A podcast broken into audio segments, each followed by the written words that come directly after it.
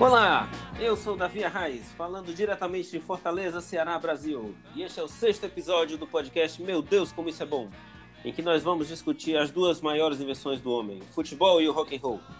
E estão aqui comigo hoje Thiago Rocha. Olá, boa noite. Lucas Carneiro. Bom dia, boa tarde, boa noite, pessoal. E fazendo a sua estreia, Isaías Soares. Boa noite, pessoal, tudo bem?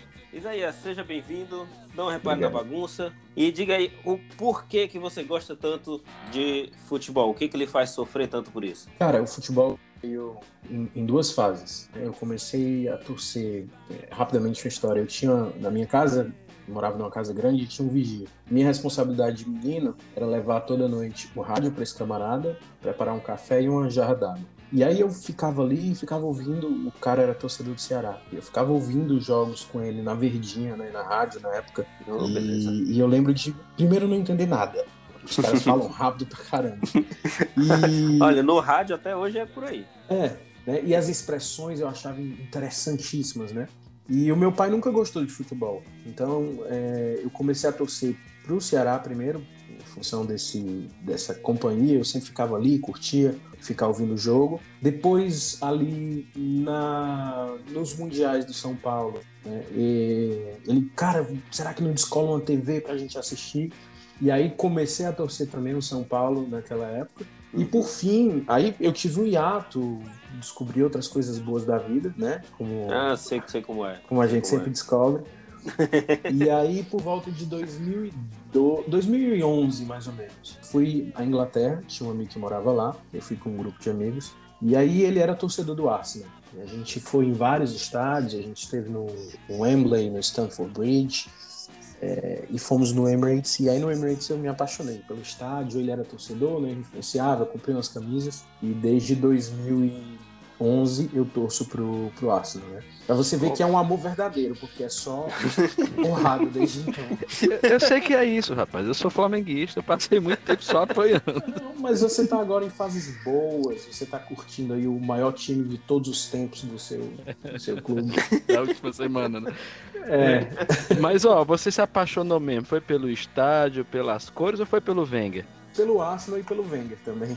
É, aquele time do Wenger jogava um futebol muito bonito, na minha opinião. Eu lembro de. Eu comecei uhum.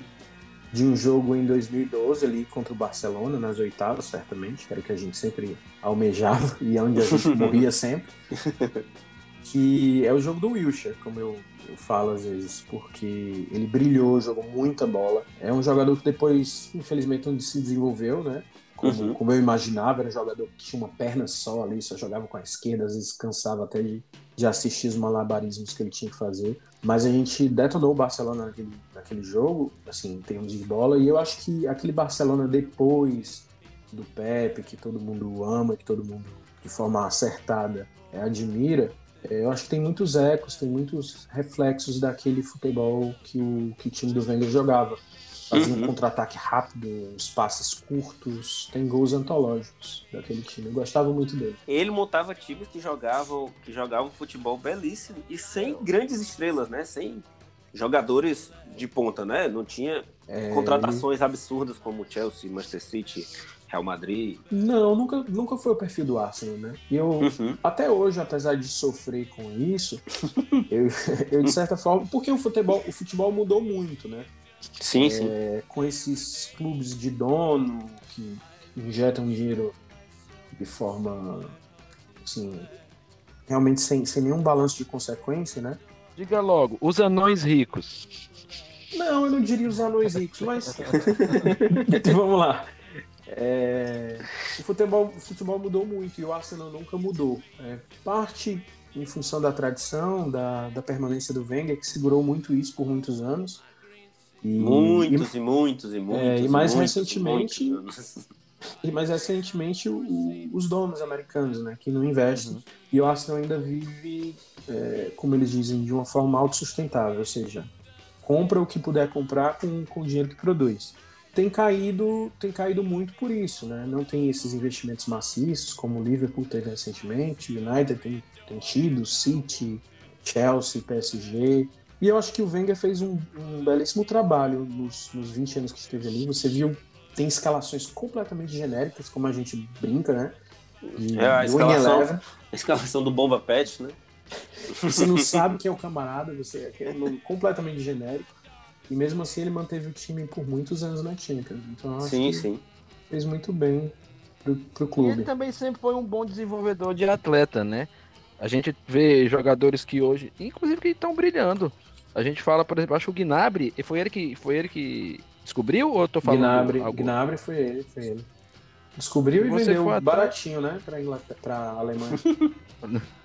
Se é, mas até ele se desenvolver, ele passou por outras né? Assim, ele não, é, não virou o Gnabry do, do, do Bayern assim, de uma hora para outra. Não, não.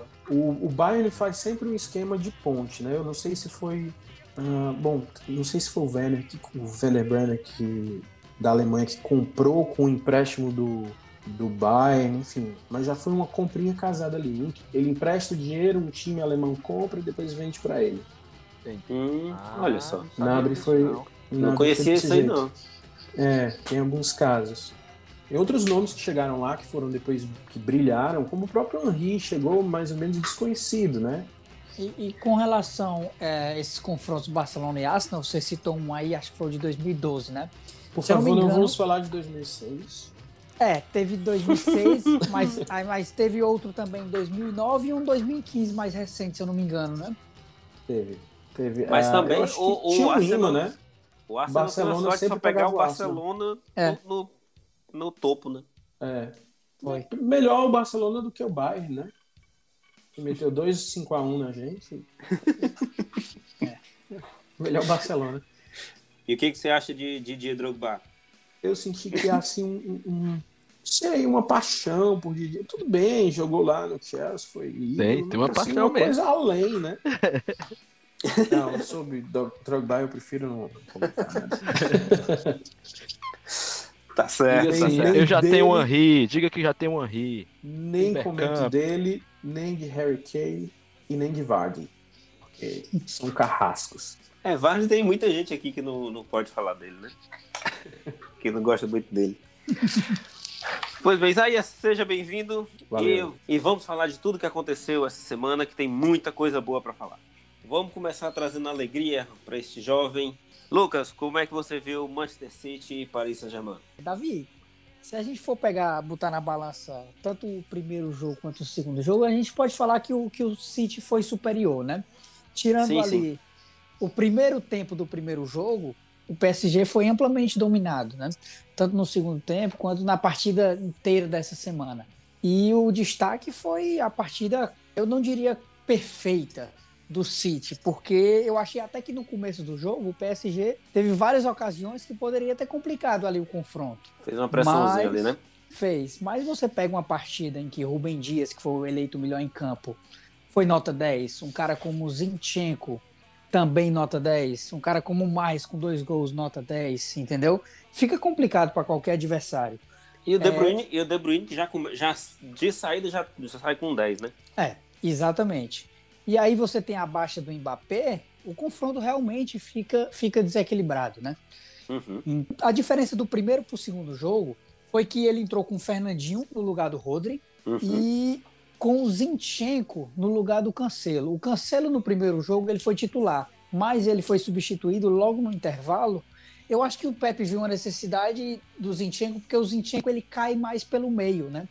E o, o Cancelo, ele tem uma qualidade que ele é muito forte na chegada linha de fundo. Então, eu acho que o jogo pediu isso e o Zinchenko fez uma partidaça também. É, não podemos deixar de lembrar também que o, o Cancelo devia estar com a coluna torta já, né? Do baile que ele tomou do Di Maria no, no primeiro jogo. Aí o Pepe não quis arriscar de novo. É, sim, sim. O Cancelo, o Cancelo não fez um bom primeiro tempo, não, lá no jogo da ida. Eu acho que ele pode ir com o Cancelo na, na final. Mas é porque aquele jogo ali, o Cancelo no mano a mano ali, contra Di Maria, contra, contra os pontos do PSG, sempre o defensor vai estar vai, vai tá em desvantagem naquela situação, né? Uhum. E Thiago, como é que você viu essa partida? Interessante que vocês estão falando aí lá do ponto do Cancelo, né? O Cancelo ele joga ali, mas ele joga, ele joga meio enviesado, né? Porque na verdade ele não é lateral esquerdo, ele, ele, ele é colocado ali por vezes, mas ele, ele é lateral direito, então. E sim, também é um lateral sim, direito sim, que razão. sobe pra caramba, né? Então ele, uhum. ele, ele, já, ele já entra nessa disputa um pouco sobrecarregado, né? É, Literalmente desequilibrado, né? Sim, sim. E vulnerável. É, até pela, pela maneira de jogar. Mas assim, falando do confronto de maneira geral, o que eu vi foi que o City a todo momento parecia estar certo de que a classificação iria chegar. Mas não com soberba. O City fez isso com, com, com tranquilidade, domínio do jogo. Simplesmente você né? percebia que. Exato, uma autoridade. E eu acho que é o grande mérito aqui. Pode parecer repetitivo, mas vamos, vamos ter que falar. Vamos dar o César o que é de César. O Guardiola é, é fantástico. É fantástico. Uhum. O que esse cara tem feito já, Deus sabe quanto tempo, há quantos anos, é, é impressionante. E a gente vê que vai mudar jogador, ok, ele vai gastar rios de dinheiro, essa, essa questão aí a gente não nem falar. Porque realmente isso acontece. É, se, se é o que o pai dele diz que ele pode gastar para fazer, e ele vai lá e faz, mas traz retorno, tudo bem. Mas a realidade é que o que ele faz com que o time jogue é impressionante. É, é uma, uma qualidade muito grande de execução. Eu acho que é o que mais me encanta. A gente vive uma. Como eu já falei em outros episódios, a gente vive uma era em que é, muitos desses jogos vão ser decididos nos detalhes. E o Guardiola simplesmente se cerca assim. Ele, ele vai lá e certifica de que aqueles detalhes vão ser, vão ser, vão dar certo. Lógico, ele tem um ótimo material na mão. Ele é um cara que consegue extrair o melhor de meia boca, leia-se Sterling. Entendeu? é, é, ele, ele, ele, costuma fazer isso, né? Ele já teve Pedro também, né? Na mão dele. dele. Exato. Ele faz, ele sabe fazer isso. Agora sim, ele faz isso há muitos anos. E é impressionante como o time dele executa as coisas com, muito próximo da perfeição. E é um time que, que se completa, as pessoas, sabe? Você vê que eles jogam de uma maneira. Depois do que eu vi nesse confronto, e logo, o PSG já entrou fragilizado. Quando você já entra sem o Mbappé, que é a grande estrela do time, aí ache ruim quem quiser achar, mas ele é a estrela do time e é o uhum. protagonista do time, que é quem bota a bola para dentro. É, é. E aí o, o PSG já, já entrou. Já entrou. Como é que eu digo? tendo que correr muito atrás. E quando você tem que é. correr atrás demais, a todo momento você viu os caras correndo atrás da bola, se desgastando, sabe? E quando você tem que fazer isso demais, em uma hora você vai pagar o preço. Por isso que você pode achar que o City estava tocando a bola com tranquilidade, mas não é com soberba. É muita ciência do que se faz. Eu acho que a vaga foi merecida, as vitórias foram, para mim, incontestáveis, inclusive no primeiro jogo. Nesse uhum. segundo ficou muito mais flagrante de toda forma, passou bem e é o grande candidato a ser campeão dessa Champions League. Vamos, vamos discordar um pouquinho, daqui a pouco a gente fala sobre isso. é, Isaías, dê, dê seu pitaco aqui na, neste pré-liu. Eu concordo com o Thiago, eu acho que o, o City fez por merecer essa vaga, mais do que merecido. Chama atenção nos times do Guardiola, que eu concordo é o, é o melhor treinador da atualidade, para mim são duas coisas. A primeira é a intensidade física do jogo. É, eu me ponho às vezes no lugar de um, de um zagueiro, de um lateral, tentando sair com a bola lá de trás, como eu vi ontem no PSG. Impressionante, parece que tem 33 jogadores do City uhum. é, em campo. E é, e é o jogo todo. É, você vê aos, eu... aos 40 do segundo tempo o time tá marcando lá dentro da área do, do Exato. Né? É, é impressionante a capacidade desse time de marcar. E a segunda é que realmente, até no livro, o Pepe fala, no começo, o autor do livro lá do, do Pepe, da Bíblia, como a gente brinca, né? fala que, que ele cansou, né? Depois daquele período do Barcelona. Cansou mentalmente. Porque o, o nível, de, é, o nível de exigência que ele tem com ele mesmo, que ele tem com o time, é estafante. Uhum. E, e você só pode imaginar vendo o City jogar, porque os mínimos detalhes parecem que são ensaiados, que são treinados. A saída de bola ali com o Anderson do gol, ele segura a bola, os, os laterais, os pontos estão abertões lá na frente. Ele procura o melhor momento, então assim, é tudo ensaiado milimetricamente e isso é realmente louvável. Parece uma partida de xadrez, né? Ele sabe todos os movimentos é, do jogo minha, dele e do adversário. A minha sensação é que ele tem um, um caderninho, né? Como estilosório ali com as canetinhas azul e vermelho. É, e ele tem todas as situações pensadas. Se isso acontecer, a gente vai fazer isso, a gente vai sair a bola assim. Quem... É, é, incrível. Realmente é de tirar o é. chapéu.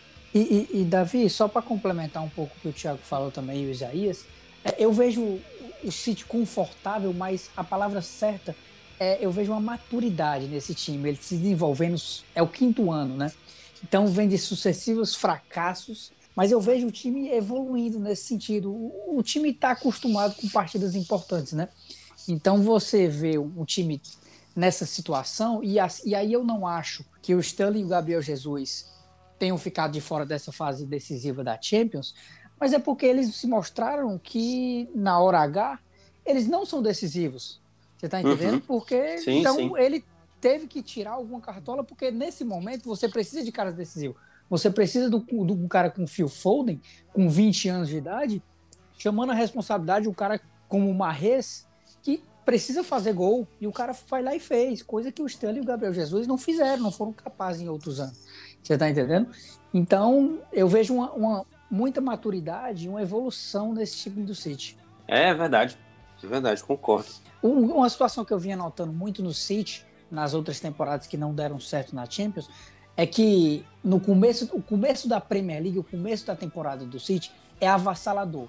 Então, dessas cinco temporadas, em duas ocasiões, duas temporadas, ele chegou em dezembro invicto, cara. Então, com o campeonato bem decidido, e o time vinha, vinha, perdendo força na hora principal. Não sei se por um relaxamento, por estar tudo tão bem encaminhado. E chegava ali março, abril, que a coisa pegava no, no na Champions League, os caras estavam meio que fora de ritmo. E nessa temporada, você já está vendo uma coisa mais equilibrada. O começo da, da, Premier League não foi tão intenso quanto em outros anos. E você está vendo um time que está chegando forte no fim da temporada. É, é até, até, parecia, até parecia que o time não ia, não ia brigar por título, né? E tá aí já campeão. Pô, todo mundo sabe que vai ser campeão, já tem umas 10 rodadas, né? Mas deve garantir o título esse fim de semana. Certo, então vamos agora para o segundo confronto. Chelsea e Real Madrid, 2 a 0 Percebam que mais uma vez eu acertei o palpite em cheio, inclusive acertando que o Werner ia fazer um gol, que era um palpite bem ousado. Lucas, o que, que você achou da partida? É, as, os, dois os dois finalistas passaram com autoridade. O Chelsea ainda mais, porque se o, o, no confronto passado o PSG teve um primeiro tempo muito bom, superior ao City, o Real Madrid não teve em nenhum momento em Londres e em Madrid, em nenhum momento ele foi superior ao Chelsea. Uhum. Os quatro tempos o Chelsea foi bem superior, poderia ter saído com uma margem maior é, de Madrid, Sim. mas o confronto chegou em Londres e em Londres, tirando ali poucas defesas que o, que o Mendy fez, principalmente na finalização do chute do Benzema, mas o Chelsea encontrou logo o seu primeiro gol com o Werner, que teve um gol anulado antes, mas depois fez uhum. 1 a 0 e depois criou chances no primeiro tempo que já era para ter matado o confronto ali, uma com Kai Havertz e outra com com o Mason Mount, né? O confronto só não se decidiu mais cedo por causa da, da famigerada lei do ex, né, do Courtois. O Courtois fez alguns milagres, tanto no primeiro quanto no segundo jogo, que se fosse um goleiro, um goleiro nota 8 ali, não, não teria confronto já a partir do primeiro tempo no primeiro jogo. É, lei do ex que o Zidane queria acreditar e, a quebrou, e acabou quebrando a cara, né? Porque é. ele apostou muito no Hazard e com essa uhum. aposta uhum. ele limitou muito o Vinícius Júnior, que ficou jogando ali pela ponta esquerda, pela ponta direita, desculpa, que não é o habitual. Então, e, e o Vinícius Júnior foi substituído logo no, no começo do segundo tempo. É, destaque do jogo, tanto de Madrid quanto de Londres, melhor em campo nas duas ocasiões, Kanté. Golou Kanté, né? Ô, oh, rapaz, Kantezinho, Kantezinho do coração. É, e o Kanté, cara, o pessoal costuma falar. É, ah, só, é, só qual, qual Kanté que você, você disse? Porque eu, eu tenho a sensação que tinha uns quatro em campo hoje. O primeiro gol, cara, é ele rouba a bola, gira em cima do, do defensor do Real e inicia a jogada, cara, pro, sim, pro, sim. até a finalização. Então ele não é um, um, marcador, ele tem uma saída de jogo e ele tem a personalidade de, de furar linhas e vem sendo um destaque do, do meio campista do Chelsea. Sim, sim, com certeza vai estar na seleção do campeonato. Certeza. O Kanté, com certeza. E que pena aquele, aquela finalização do Havertz não ter entrado, viu? Porque foi, foi uma beleza. O Havertz finalmente está tá apresentando tudo que se esperava dele. O Werner desencantou hoje. Vamos ver se ele, se ele mantém isso até para a final também. Né? E foi o Thiago, final esposa, do, esposa do, do, Thiago, do Thiago Silva tá tranquila agora, né? É, é, tá deve estar. Tá, deve estar. Tá, não, deve, não deve dar Chile em rede social depois desse jogo, não. Que coisa deselegante. Não, então no mínimo. Já diria Sandra Nemberg, né? Que deselegante. É. E, cara, um, um, um destaque é, incrível, assim, uma coincidência incrível. Em 2012, o Chelsea trocou de treinador entre a fase de grupos e, a, e, a, e as oitavas de final. Chegou um treinador novo e o time teve uma arrancada incrível. Foi aos trancos e barrancos, né? O, o, é, aquele jogo contra o Barcelona, que até agora não se sabe muito bem como que o time conseguiu, conseguiu se classificar, chegou à final e, e conseguiu ser campeão. Né? Sendo que a diferença é que agora o Chelsea chegou, o Chelsea pegou o Real Madrid, botou o pé em cima e disse: Não, eu vou passar e ponto final. O Real Madrid não viu a bola. Teve um lance ou outro, mas se você é, é, é espremer bem, o que o Real Madrid fez não, não serviu para ganhar do lanterna da, da, de La Liga. Foi, assust, foi assustador a superioridade. Isso, isso eu diria até que foi maior do que a do, como você falou, né? A, maior do que a do City contra o PSG, é. que já foi e, bem grande. E o Chelsea surpreendeu um pouco na escalação, e eu queria comentar um pouco disso, que foi a, o Kai Havertz no lugar do Pulisic, né? O Pulisic fez uma partida excepcional uhum. no, no, primeiro jogo, ali em cima do Marcelo. Talvez tenha, tenha, tenha sentido essa mudança do Thomas Tuchel, porque todo mundo sabia que o Mendy ia, lugar, ia entrar no lugar do Marcelo, né? Uhum. Então, talvez essa, essa, essa opção pelo, pelo Kai Havertz seja em virtude dessa mudança do Real, né? Ele imaginou que ia, ter, ia ser um pouco mais difícil, né? Sim. Olha aí, e, é. e, veja bem, e veja bem, o Marcelo deixou de cumprir o seu dever cívico lá em Madrid e nem foi colocado em campo.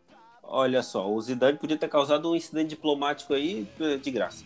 E, Davi, em 2008 o Chelsea chegou na primeira final, né? Quem foi o técnico na final de 2008 do Chelsea? Avram Grant. Quem foi que começou a temporada?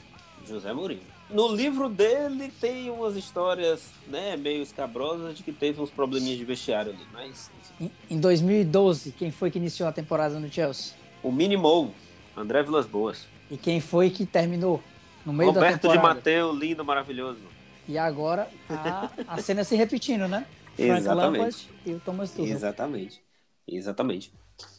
A expectativa para a final não podia ser melhor. Né? Passaram os dois melhores times, sem dúvida, os dois melhores times do, do torneio. Né? O City só pode ser campeão invicto. O Chelsea com uma derrota no jogo em que ele já entrou classificado, né? que foi aquela contra o Porto duas defesas excepcionais, quase não tomam gol. Eu coloco essa final ali 50-50. Quem ganhar vai ser merecido e quem perder vai ter feito um excelente trabalho. E Istambul é um território bom para os ingleses, os ingleses gostam. É, e para jogos históricos também. É, e, e só para não passar batido, Davi, acho que para a gente mudar essa tecla da Champions, é bom destacar também o, o, os dois brasileiros, né, cara? O Fernandinho e o Thiago Silva, que são, uhum. são caras que ficaram marcados aí é, pela seleção e aqui pelo, pelo povo brasileiro, que carregam essa tatuagem, mas são caras que no cenário europeu, que é onde está o, o, primeiro nível, né? Os caras estão há quantos anos aí no auge? Mais de 10 anos aí. Então, vai o destaque aí. Ah, e Thiago Silva e Tuchel que saíram do PSG, né? Vão para a segunda final seguida por, por um time diferente. Merci pelos presentes, Paris. Paris não, Leonardo. Dá para ser mais direcionado. Pois é, pois é, pois é. Tá, Thiago Silva tá velho, tá isso, tá aquilo. Tá certo. Trinta e tantos anos, trinta e muitos anos, mas tá aí dando show. Dando show. No jogo que ele não jogou, o Chelsea perdeu de cinco. Né? Então, Quem foi expulso? É, foi um exagero, né? Teve um exagerozinho ali. Mas pula, pula, pula. É, eu não posso deixar de dar os parabéns aqui, bastante a contragosto, ao primeiro dos campeões lá pela Europa, né? É, a Inter é campeã italiana, né, dessa temporada. Eu tenho que dizer que merecidamente, mais do que merecidamente. É... Lukaku foi um furacão esse ano. Vamos ter que, que bater palmas ainda mais fortemente. Só primeiro ponto eu vou ter, eu tenho que falar do Conte. Para mim, um técnico fantástico, entre os melhores da atualidade, um cara que sabe fazer um trabalho perfeito, sabe time com qualidade, um cara muito bom, bastante tático, ótimo técnico. Uh, vamos ver como é que vai na temporada. Eu acho que já tem uma melhora, porque geralmente ele chega, ganha e na segunda ele esculhamba. Já não foi assim dessa vez, né? É pro torcedor é... do Chelsea que você tá dizendo isso? Exatamente. Eu acho que já estão no lucro, só de ele não ter começado ainda a confusão, né? A Inter mostrou que veio mesmo e, e, na hora certa, ou seja, na virada do turno, em que eles ainda estavam e não eram primeiros lugares ainda, é, eles souberam manter e melhoraram o que tinham, né? É um time que já está há muito tempo sem perder. É um time que, quando não jogou bem, ganhou, ou seja, algo que é essencial para qualquer campeão. Falando uhum. de tiro longo, quando a gente fala numa liga dessa, é, é. Tem que, você tem que ganhar os jogos uh, a forceps. Tem jogo que você não joga como você desejaria e ganha de 1 a 0 e isso aconteceu com a Inter em algumas vezes. Mas é o melhor time do campeonato, é, é interessante. Fica o outro lado também que você falou do Lukaku. O Lukaku jogou muita bola. Uhum. É, a gente sabe que o porte físico dele é uma coisa que conta muito, mas de maneira geral, ele não é um cara forte e pesado, ele é um cara forte e rápido, que sabe jogar, que tem faro de gol, que sabe se, se posicionar. O Lautaro, que já vem de algumas boas temporadas. O meio de campo que jogou muito bem. Brozovic já há umas duas temporadas jogando muita bola. Aí você tem o, tem o apoio do Barella, tem o Cara, já, desculpa, eu não tenho maturidade para ouvir esse nome não. Brozovic é um nome muito esquisito. é um nome muito esquisito, vai. É, mas tem Barella, tem Sense, tem, tem o Eriksen. É, time ainda sobre, ainda sobre, Olha sobre, só, assim, um time que pode saiu, saiu do Tottenham, foi campeão. Uhum. É, Você acha? É. O Norwich fez até uma piada com o Harry Kane, né? Que ele fez algum tempo de categoria de base lá, dizendo que se ele não tivesse saído, ele teria três títulos agora. Mas parece que isso não é verdade para todo mundo, né? Vide aí o Pochettino, o nosso Diniz argentino, que não ganhou nada esse ano. É, é. na verdade... Ainda, ainda né? Ele ganhou, ele ganhou a Copa, Copa, da Liga Francesa, acho. É o torneio início. É como se fosse um torneio início. Copa Disney. Exatamente. Copa Mickey.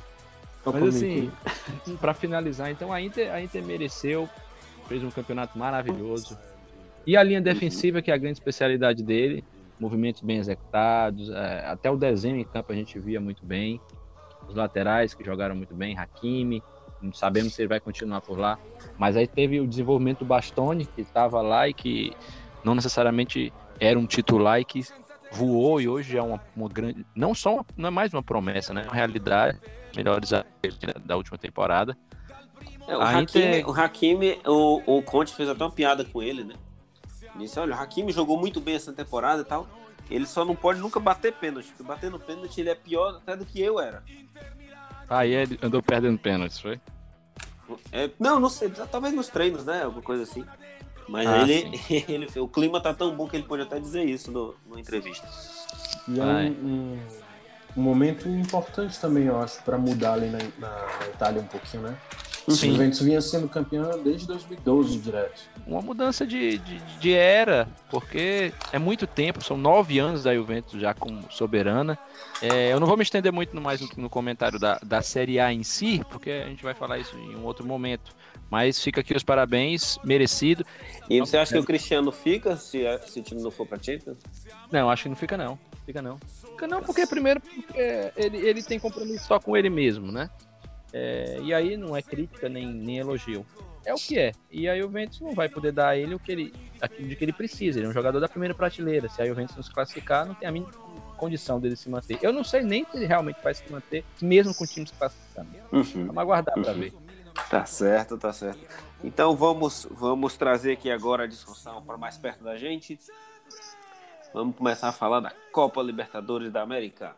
Libertadores.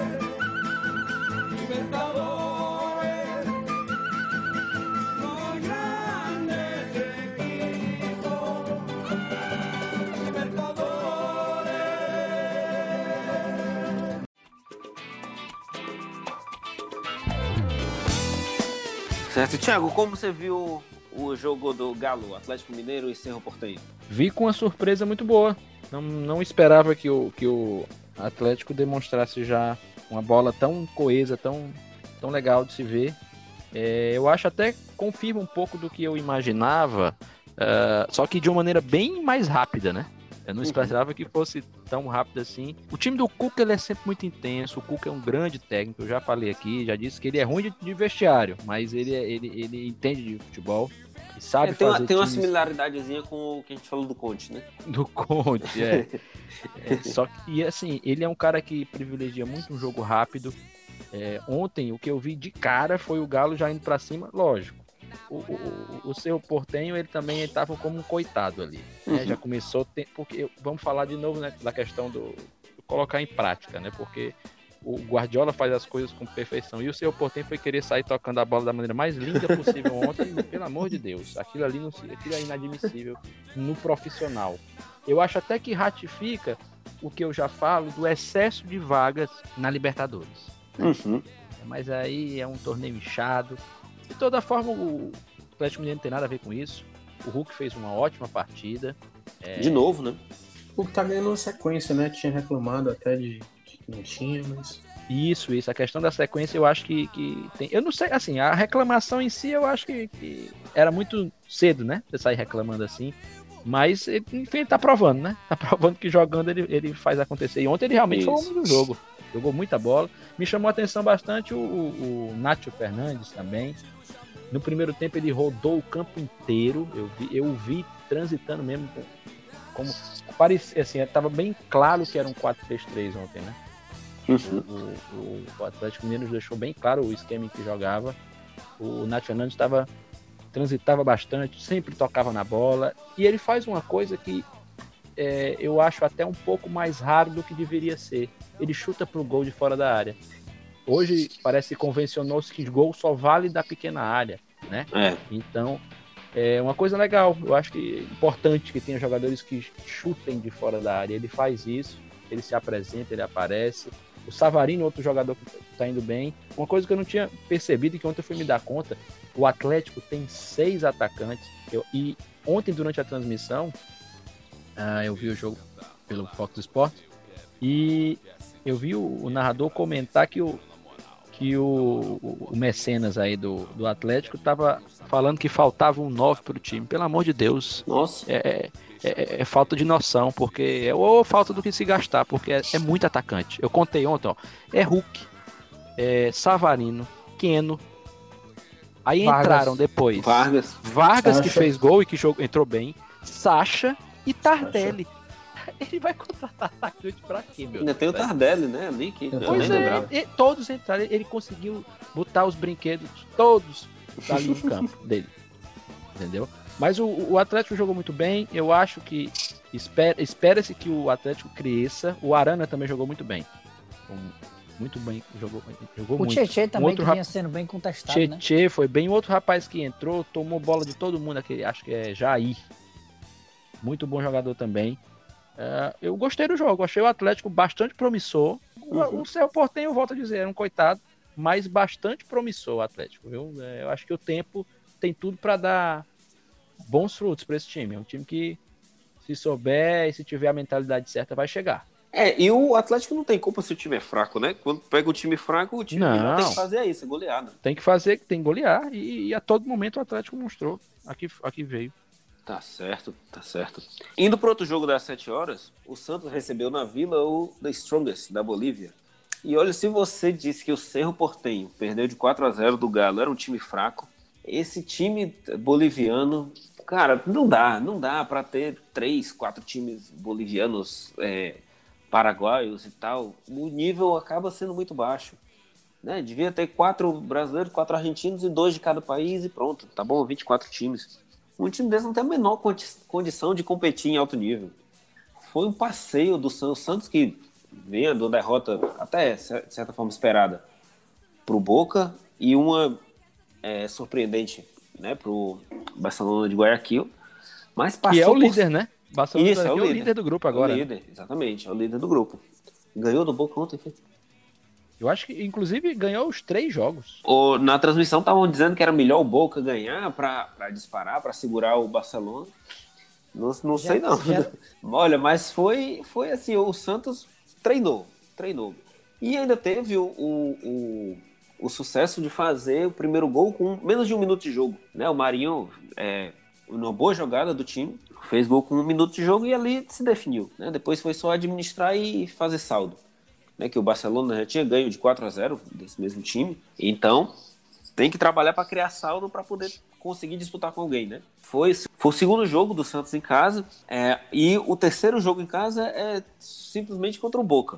né? Que vai ser bem complicado. Bem complicado. Se jogar como jogou na bomboneira, não vai ter muita chance, não. Mas eu gostei, gostei, assim. É, como eu falei no outro jogo, o time bom tem que pegar o time mais fraco e golear. Né? Foi quase protocolar a vitória. Mas, é, mais uma vez, o Santos, muito garoto, muita gente de 17, 18, 20 anos. E não dá nem para ter, para criar uma expectativa para você saber o nível de competitividade, né? Porque foi um sparring, né? Foi um treino, um treino televisionado. De toda forma, o Santos semana que vem vai ter uma final contra o Boca. Uhum. Sim, sim. Tem, tem, porque é... tem que ganhar, e aí vai embolar tudo se ganhar. Né? Mas é bem provável que, que consiga alguma coisa, tá em terceiro já, né? Em tá terceiro, em terceiro, é. Tá em terceiro no grupo, é? É uma final, porque o Boca tá com seis pontos, o Santos tem três. Se o, o Santos vence, eles se embolam de vez e vão para a última rodada, é, ainda tendo Perdão, vão para mais duas rodadas. Né? Duas rodadas. E é. aí vamos ver quem faz mais gol no, no The Strongest, ou se consegue tirar algum ponto do Barcelona. É por aí. Uhum. Então vamos agora para o jogo do mais querido. Thiago, você ficou satisfeito com o Flamengo? Fiquei, fiquei satisfeito. Mas alguns pontos têm que ser sempre colocados. O resultado é, é fantástico. O primeiro tempo que o Flamengo fez foi, foi espetacular. Foi dos melhores realmente dos últimos tempos. Talvez o, o melhor tempo assim que um time do que o Rogério já fez com o Flamengo até agora.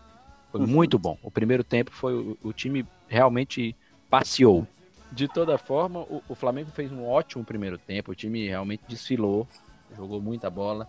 É, então, de toda forma, o grande problema é a, a não volta do time para o segundo tempo. Eu não sei até que ponto a altitude impacta. E aí a gente tem, tem, que, tem que levar algumas coisas em consideração. O placar foi fantástico e a gente, antes de qualquer coisa, tem que, tem que deixar isso bem pontuado. É, é muito difícil ganhar lá, historicamente. Eu estou falando, não, né, não estou falando da altitude propriamente dita, mas estou falando de, do que historicamente tem sido mostrado. É, tanto que foi a primeira vitória do Flamengo em Quito, né? Sim, 19 jogos em, em Libertadores Sul-Americana de times brasileiros, essa foi a quarta vitória lá. Uhum. Considerando que o, o, que a LDU ganhou 13. Nossa. Então, é, é, é, um, é um resultado a, a se comemorar. O que me preocupou foi o fato de o Flamengo levar 45 minutos jogando muito bem e fazer dois gols. E quando voltar para o segundo tempo, em apenas 25 minutos, se acabar tudo isso. Dois né? gols e com destaque para o gol do Bruno Henrique, que foi um espetáculo. Lindo, lindo, um golaço, bola de pé em pé. O Flamengo, como eu estou falando, desfilou. O João Gomes entrou bem, até enquanto teve gás, jogou muito bem. É, o Arrascaeta é fora de série, para mim, o melhor 10 aqui em, em atividade. E o Everton Ribeiro também jogou muito bem, né? É, o começo do jogo dele foi muito bom, chutando a gol, é, se apresentando mais, fazendo boas jogadas. Logicamente, eu acho que é uma questão de interação. O Flamengo, se você prestar bem atenção, é um time que joga com muita, muita gente na frente. E exatamente por isso precisa matar as jogadas na frente. Teve Sim. um momento do segundo tempo em que achei que, a, que de fato a LDU fosse virar o jogo. Era uhum. muita bola na área, muita bola na área, e o time do Flamengo ficou com um buraco entre o, entre o meio-campo e o ataque. Na verdade, nem existia meio-campo, eram, eram vários jogadores se defendendo e aquele buracão e o Bruno Henrique e o Gabigol lá na frente. Uhum. Então, isso, isso, isso foi um pouco preocupante. Mas, lógico, eu não posso dizer que seja devido à falta de concentração ou à, ou à ação propriamente dita da, da altitude. O que a gente viu foi que é, perdeu-se uma vantagem construída muito bem em pouco tempo. Hoje isso não pode não fazer é, diferença e felizmente o time acabou encontrando o pênalti, uma jogada trabalhada do zagueiro da LDU e uhum. em um momento que o Flamengo já retomava um jogo, um jogo, um jogo mais correto, mais organizado. Mas é importante a gente sempre ligar dessa necessidade do Flamengo de saber matar as jogadas lá na frente, pelo fato de ter uma escolha de tantos jogadores na frente. A partir do momento que você opta por isso, você tem que arcar com as consequências disso. E eu vejo que o Rogério já arca com isso. Quem talvez não esteja arcando com as consequências disso é a torcida em si. E é necessário aceitar esse fato. A gloriosa Flamimimi, tá... né? Como diz o Lucas. a Flamimimi. Mas porque assim, tem um, existe, existem pontos disso, né? Também não, não é tudo que é Flamimimi. É, a, a, reclamação ela pode existir, ela só tem que ter um limite, não pode ser uma coisa desenfreada e, e ela tem que, tem que considerar o, o, que as escolhas. E o jogo é um jogo feito de escolhas. O técnico tem evoluído, o Rogério está evoluindo. E a gente, assim, de maneira geral, a gente tem que esperar as consequências disso. Ou seja, o time precisa matar as jogadas, a defesa precisa começar cedo e ela tem que já matar a maior parte das jogadas lá na frente. Porque senão você deixa um passivo muito grande é, para pouco jogador atrás, está correndo atrás de certos jogadores que muitas vezes vão ser rápidos. Ou quando aquilo não acontecer e ficarem jogando bola na área. Isso é, é perigoso e pode cobrar um preço. E você acha que o Flamengo joga num 4-4-2? O Flamengo não joga propriamente no 4-4-2. Na verdade, o Flamengo começa o jogo com três atrás, outros quatro ali e mais, e mais um e mais outros quatro na ou mais três na frente, perdão. Você vê que o Felipe Luiz é um, um lateral que vai mais para o meio e ele fica ele fica menos vulnerável a maneira do Flamengo jogar já faz com que o Isla fique mais vulnerável, porque ele tá ali trocando passe com, com o Everton lá na frente. Então vai acontecer dele pegar a bola nas costas. É a opção que se faz. O resultado foi muito bom, o Flamengo faz uma campanha maravilhosa. É, vamos só esperar os próximos passos, mas já é um indício de que deve matar essa primeira fase cedo no próximo jogo, inclusive. O Flamengo tá com nove pontos e ainda tem dois jogos em casa, né? Deve classificar sem, sem grandes sustos. Quem também deve classificar sem grandes sustos, que tá fazendo uma bela campanha, é o Palmeiras. Teve um, uma pressãozinha ontem contra o, o Defesa e Justiça, mas a, apresentação do Luiz Adriano e Rony estão fazendo uma dupla incrível. Né? E Rony nasceu para jogar Libertadores. Né? O cara participou desde o torneio passado, ele já participou de 18 gols do time do tá Palmeiras.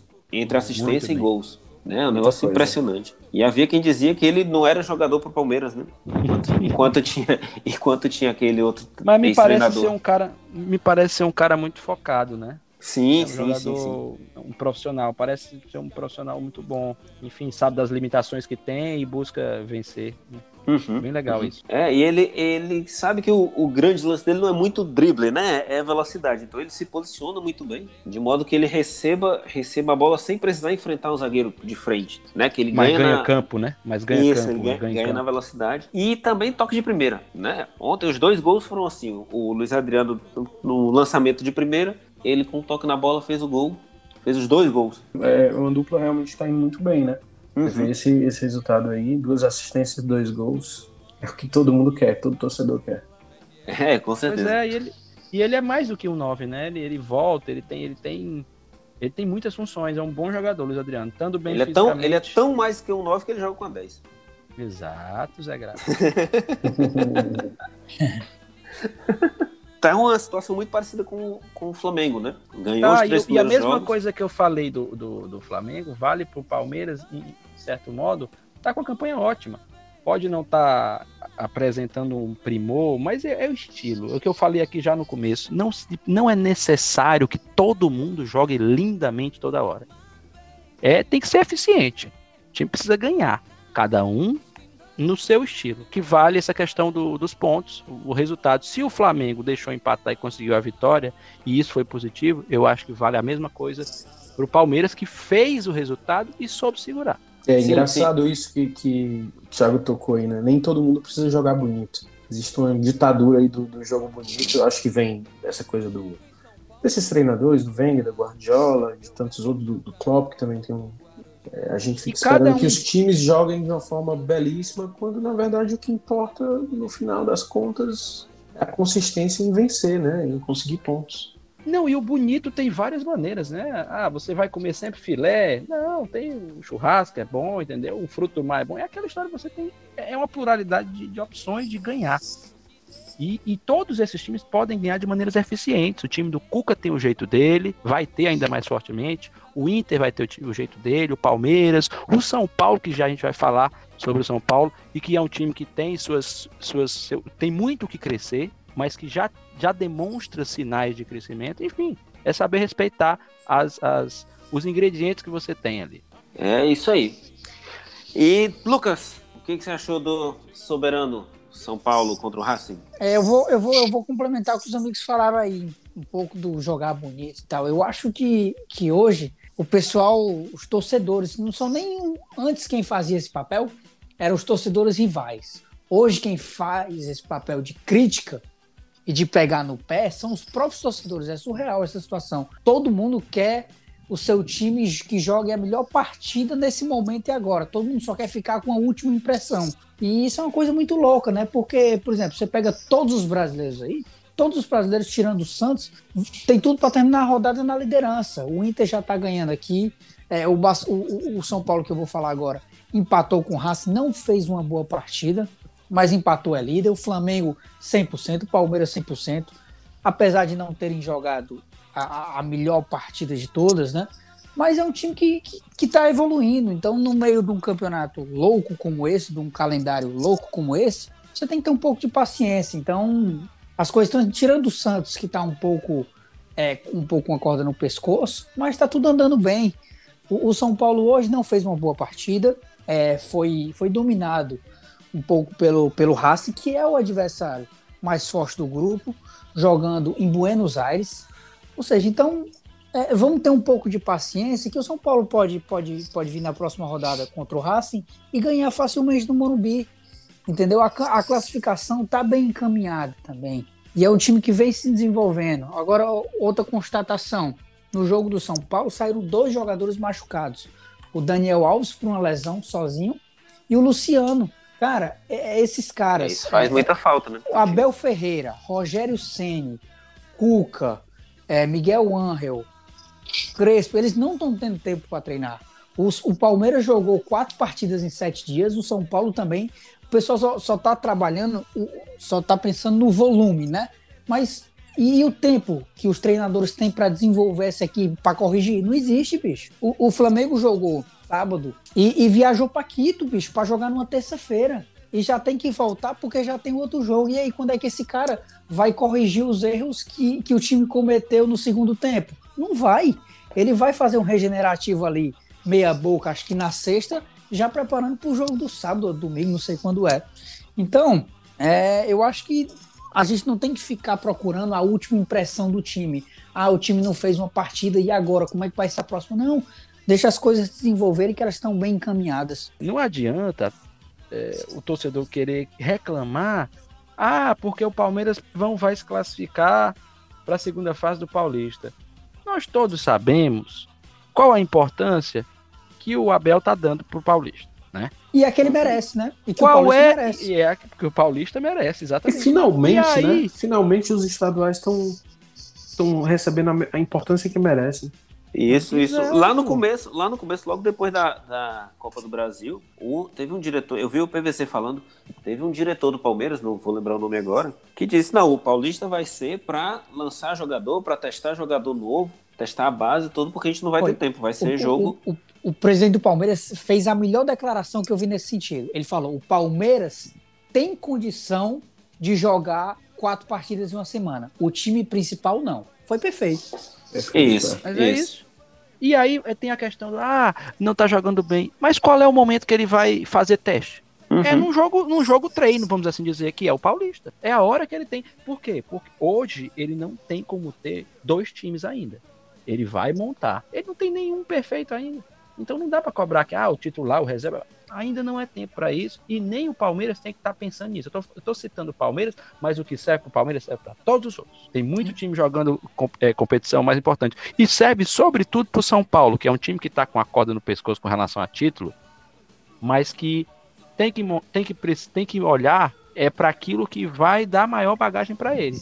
Porque o que é que impede o São Paulo de abocanhar, por exemplo, uma, uma, uma Copa do Brasil. Por que, que o São Paulo não pode ganhar a Copa do Brasil? Você tem 22 anos para explicar isso aí, viu? Por que, que o São Paulo não ganha? Aliás, 32 anos. Por que, que o São Paulo não ganhou a Copa do Brasil? É verdade. Mas vamos lá. Mas vamos dizer no quesito Copa, né?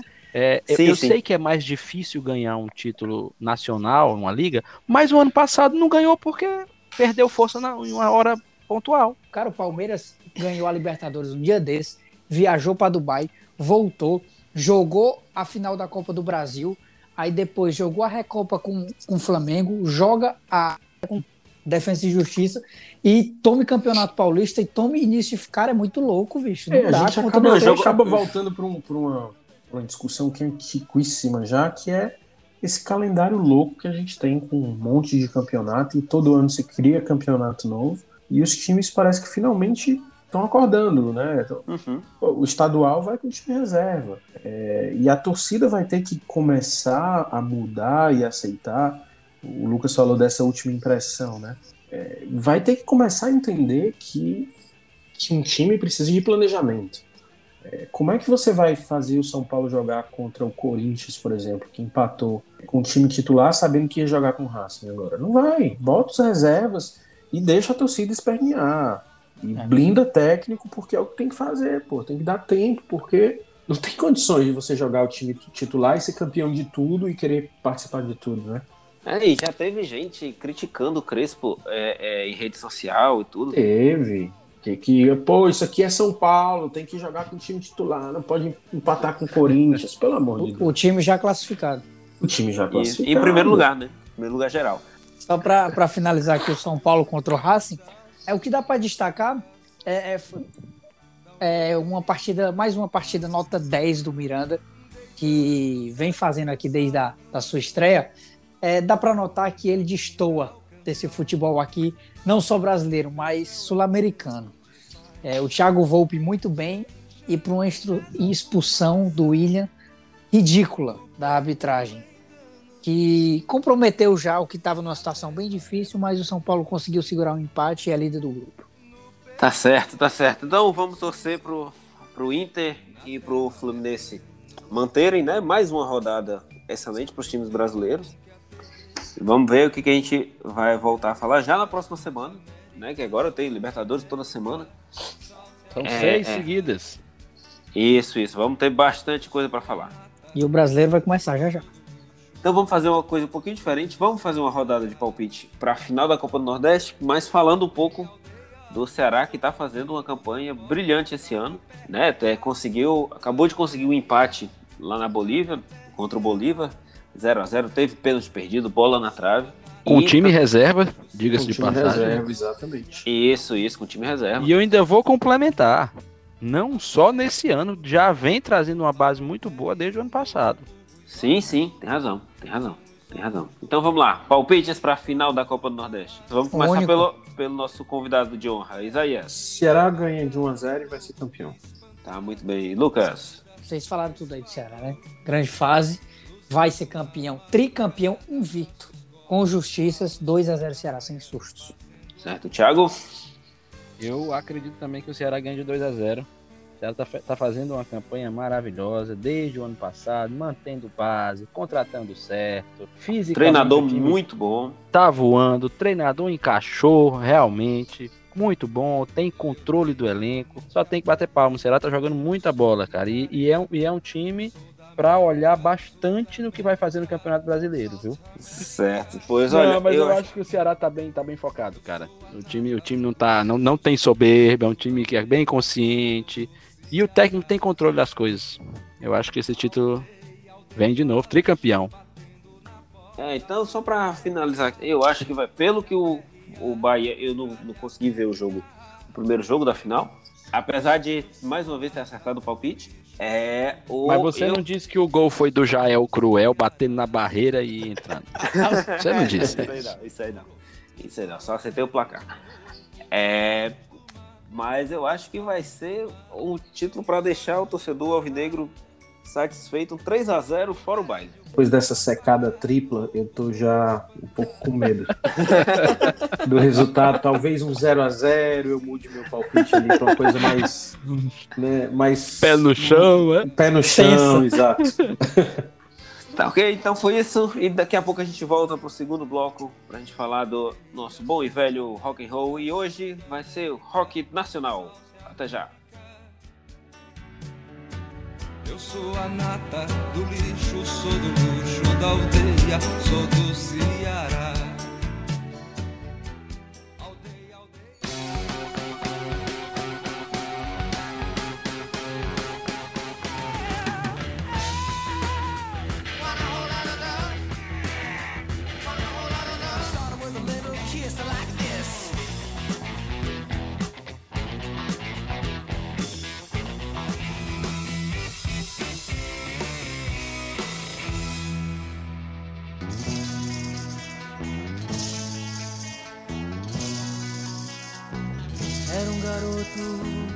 Como eu amava os Beatles e os Rolling Stones. Girava o mundo sempre a cantar as coisas lindas da América. Muito bem, estamos de volta. Vamos mudar um pouquinho a forma que a gente vinha tratando do rock, né, que a gente estava se pautando muito pelo rock internacional, e vamos trazer mais para perto da gente, né, mais, né, vamos falar do rock nacional.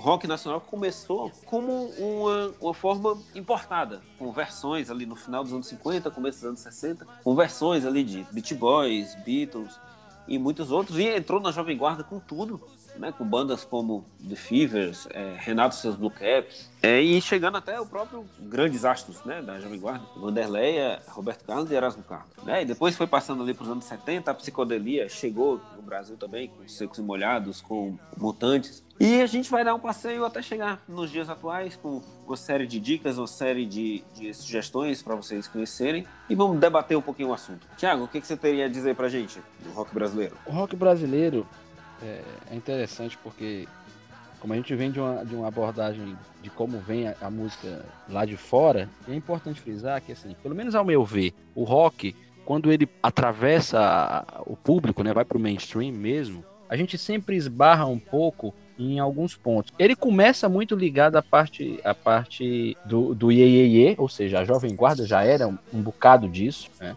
Uhum. É, e aí você passa essa turma da Jovem Guarda, você vem desde os cantores ao pessoal que trabalhava nas gravadoras, né?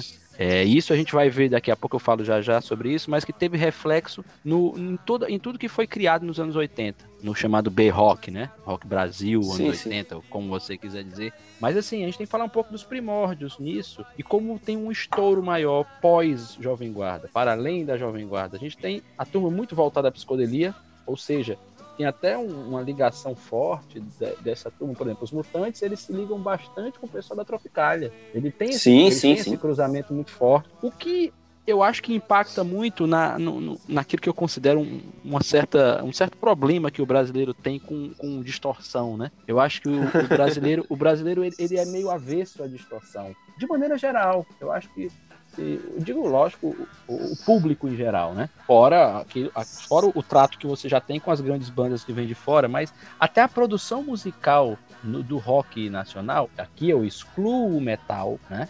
Eu não estou falando sim, que o Sepultura não é uma banda brasileira propriamente dita apenas. O Sepultura é uma banda mundial, né? O Angra é uma banda que faz um rock voltado para um outro público, é, né? Já é do metal. Então eu não vou entrar, em, eu vou falar de outras bandas também assim. Ainda que eles o... usem, ainda que eles usem essas bandas que você falou, ainda que eles usem é, muitos elementos brasileiros, né? O Sepultura já gravou com os, com os índios chavantes, né? O Angra usa muito, principalmente percussão brasileira, sim, né? E, sim, sim, coisa. sim. Isso é legal, isso é legal. Mas assim, falando da forma que chegou mais ao público amplo, né? Isso, tem uma, isso tem um desdobramento bem diferente. Então, essa ligação com a, com a Jovem Guarda depois com o movimento da Tropicália, ela, ela tem reflexo. Então, uhum. você vai ver que, por exemplo, apesar de ainda de, de, ter havido nessa época bandas brasileiras com, com um ar na psicodelia até mais forte, até também um, pouco, um pouco na turma que foi pro lado do progressivo. É, você sim, tem sim. bandas como o, o Terço, o Terço Moto né? Perpétuo, né? De onde vem, por exemplo, Moto Perpétua, de onde vem o, o, o, onde vem o Guilherme Arantes, né? Você vê o pessoal que depois formou o 14 bis, e aí você tem o maior nome, que, o maior nome de que deveria ter sido, né? Vamos assim dizer, que é o Vimana. O Vimana é uma banda que tinha na sua formação ninguém menos do que Lulu Santos, do que Hit, do que Lobão, ou seja, caras Poxa. que estiveram por toda tudo aquilo que foi o movimento do rock no Brasil e que acabou não vingando, né? É, é, cada um foi tomar seu, seu, seu rumo, mas que existiram. A gente também tem uma turma no começo que acabou tocando um rock and roll mais, mais, mais voltado pro rock clássico, com base nos Stones, que é o pessoal do Made in Brasil ali mesmo, né? Então a gente tem muitas cenas que acabaram rolando no país e foram se desenvolvendo desde os anos 70. Você tem, por exemplo, o começo da carreira da Rita Lee, quando ela vai pro quando ela forma e junta com a turma do Tutti Frutti, né? Os primeiros álbuns dela são tocados pela turma do Tutti Frutti. A gente tem aquela turma ali que, que, que acabou tocando em vários outros pontos, né? E que, e que e que fez nascer o começo do rock aqui. Logo que depois, claro, depois a Rita Lee optou por outros, outros caminhos, mas é um, é um talvez um dos maiores nomes, talvez não, não talvez o maior nome do rock brasileiro. É, feminino é, com certeza. Sim, é. Sim, feminino sem dúvida. Feminino com toda certeza, mas eu digo assim, ela tá entre os maiores, né? É, o começo do Tutti Frutti faz, faz ótimos discos. Né? É a titia do rock, né? Hoje vovó, né? Hoje vovó. É, hoje né? vovó, é. hoje com certeza, vovó. Outro dia eu, eu vi ela, eu a vi em alguma entrevista, tá? Foi assim assustador. Pra, pra mim mesmo, né? Estamos ficando velhos. Ela tá já passa, a vovó do rock. Passa. É. E assim, ela tem uma produção musical muito forte. Depois ela, ela, ela to, entrou mais na coisa da rádio, né? Mas o começo era aquele, era um pouco mais rock and roll até, né? Mas todo mundo então... passou por isso um pouco, né, Thiago? Dessa Sim. pressão de, de por exemplo, pulando um pouquinho já para a década de 80, os Titãs, né? Essa, essa pressão da, da TV, dos programas de TV, da mídia, das gravadoras, uhum. das rádios, acabou deixando. perdendo aquela essência, né? É, tinha que fazer músicas mais. mais é, entre aspas, fáceis, né? É, mais radiofônicas. Comerciais, né? radiofônicas. Isso. Acho isso, que todos passam por isso. Né? Mas eu acho que no caso do Brasil também tem um elemento muito forte, que aí a gente tem meio que um salto, né? As bandas clássicas dos anos 70 lá fora, é, na hora de entrar aqui, o que, que acontece? Ficaram os grandes nomes e não necessariamente apareceram bandas com esse som. E que eu acho que é muito focado pela forma de desconhecimento até de gravar rock no Brasil. Uhum. Não se sabia gravar rock and roll no Brasil até, sem exagero algum, até os anos 90. Ninguém sabia gravar rock no país, não. Sim, sim. Aquela questão que você falou da, da distorção, né, que o Brasil usa muito pouco. As bandas, assim, que me vem à mente, que usa, usam, usavam distorção ali nos anos 80 e que tiveram bastante destaque, só é, Titãs e Engenheiro do Havaí. Engenheiro do Havaí e olhe lá, né? 90, né? E, e olhe lá, e olhe lá na distorção, né? E é, olhe lá na é. distorção. É. Porque se a gente, a gente tá levantando um ponto que é muito, assim, que é, que é muito forte. Porque, por exemplo, essas bandas, quando começaram a gravar, não tinham aquele conhecimento. Eles vêm, de, eles vêm por exemplo, é, eu até já citei aqui, tem um, tem um, tem uma turma que, que de São Paulo que acaba, que acaba iniciando isso, né? Mas você tem vários movimentos. Tem o movimento punk de São Paulo e muita coisa dessa bebe na fonte do movimento punk e pós-punk. A maior uhum. parte dessas bandas nasce disso. Porque o punk ele tem vários filhos, né? Falo sim, de, sim. Da, lá em cima, né? Vamos falar, sei lá, o punk de 75, ele tem vários filhos. 74, ah, 75, o, maior, né? o maior filho do punk brasileiro é o Supla, né? Pois é, e o que, e o que é o que é a linha que ele é aquela fusão, por exemplo, com, com o New Wave, com aquilo ali. Então as bandas de maneira geral foram seguindo aquele aquele rumo e não o rumo que a gente vai pensar em, em Deep Purple, em Led Zeppelin, em Stones, entendeu? Isso, gente, em Black isso. Sabbath. Nisso aí não. A, a, a, linha que eles seguiram foi essa, a linha do pós-punk. Então, nos anos 80, quando a coisa explodiu por aqui, quem foi o primeiro grande fenômeno como banda de rock Brasil aqui? O primeiro grande fenômeno é a Blitz. Sim, Blitz sim. É o grande que é de 81, boom. né? É quando começa é, tudo, com o Lobão é do ainda. Comecinho. Exatamente. Lobão, Fernando Abreu. Tudo. Que aí você tinha Blitz, é, é incrível que você tinha Blitz no Chacrinha, né? É, tocando no Chacrinha. A Blitz, a Blitz, mais do que uma banda, ela foi um fenômeno cultural, né? Porque tinha álbum, de, tinha álbum, tinha revista, tinha filme, tinha programa coisa de TV. meio quadrinho, né? Tinha aquele, aquele sim, look sim. meio quadrinho. Agora a Blitz é engraçada porque ela tem, tem essa coisa de humor, de, da dança. É, é, pra mim, pelo menos quando a gente fala de rock, não é, não é isso que eu penso, sabe? Então... Sim, sim, sim. Era uma coisa, era uma coisa bem característica, né? E é. o próprio Evandro Mesquita, que era ator também, tinha uma coisa bem teatral, tudo. É. As músicas contavam uma história, né? Tinha pois é, e essa turma, por isso, que eu, por isso que eu digo que essa turma é mais ligada ao New Wave, ou seja, filhos do punk, né? Do, filho do pós-punk, Tem né? muita então, gente assim, ligada mesmo ao New Wave, né? Tem, é isso, essa linha. exato. Você tocou no ponto que talvez tenha surgido até antes, né? Que é a Gangue das Absurdetes, né? Que é do, do Júlio Barroso. Isso, exato. Essa turma toda. Que então, era um cara assim, fantástico, assim. Eu acho que era um, um, um, Renato Russo antes do Renato Russo. Isso. Nas Falou letras, da, da, da, e, do cara do poeta, entendeu? E mais alto astral, né? Isso. E mais colado. Bom, qualquer coisa mais alto astral, né? Que Renato Russo. eu digo assim, mais descolado e mais, e mais focado no momento em si, né? Não era uma coisa própria, era, era um movimento que se criava, era mais, era mais artístico, era, era muito fo, fo, é, voltado à New Wave. Que Gang, Gang 90 eu acho que surgiu nos Estados Unidos.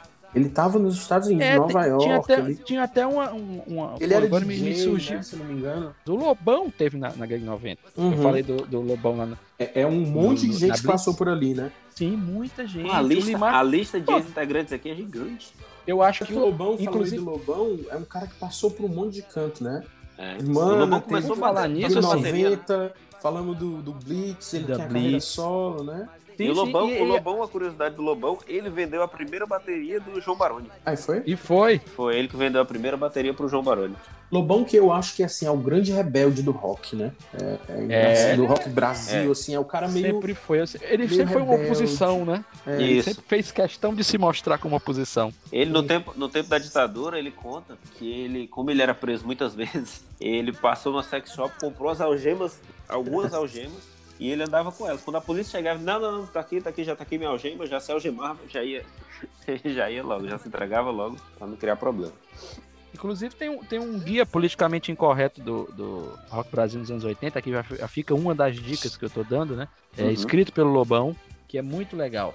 Muito legal mesmo. Esse aí conta ótimas histórias. Eu tenho esse livro, eu indico para todos. Se quiserem conhecer como aquilo começa e se desenvolve. Então, Ele vai falar de- de- dessas fases todas que nós estamos falando aqui, né? É bem legal. O livro é bem completo. Eu nunca vi, mas parece interessante. Eu já li, O eu tô com vontade de ler de de novo. O ponto de vista do Lobão deve ser bem interessante pra isso tudo. Ele conta algumas dessas histórias, até porque ele estava lá, né?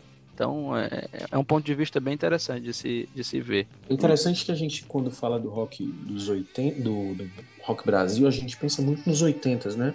Sim. Em Blitz, em Barão, em próprio Paralamas. Cazuza, Legião, Paralamas, Titãs, enfim. Mas tem muita banda legal brasileira também dos anos 70, né? Com um som, um som para mim mais rock, né? Aquela coisa mais ligada ao psicodélico, ao progressivo, do que do que o próprio os próprios anos 80. Ali tem uma coisa que tá ali mais, sei lá, meio pop rock, né? Mas é isso. Sim. É, você tem, por exemplo, uma banda até que era, é, se eu não me engano, de Fortaleza. Começou com dois caras daqui, que é o Peso, né? Que tem um, um, um- um som bem interessante, assim. É, Joelho ver, de né? Porco também, que era punk.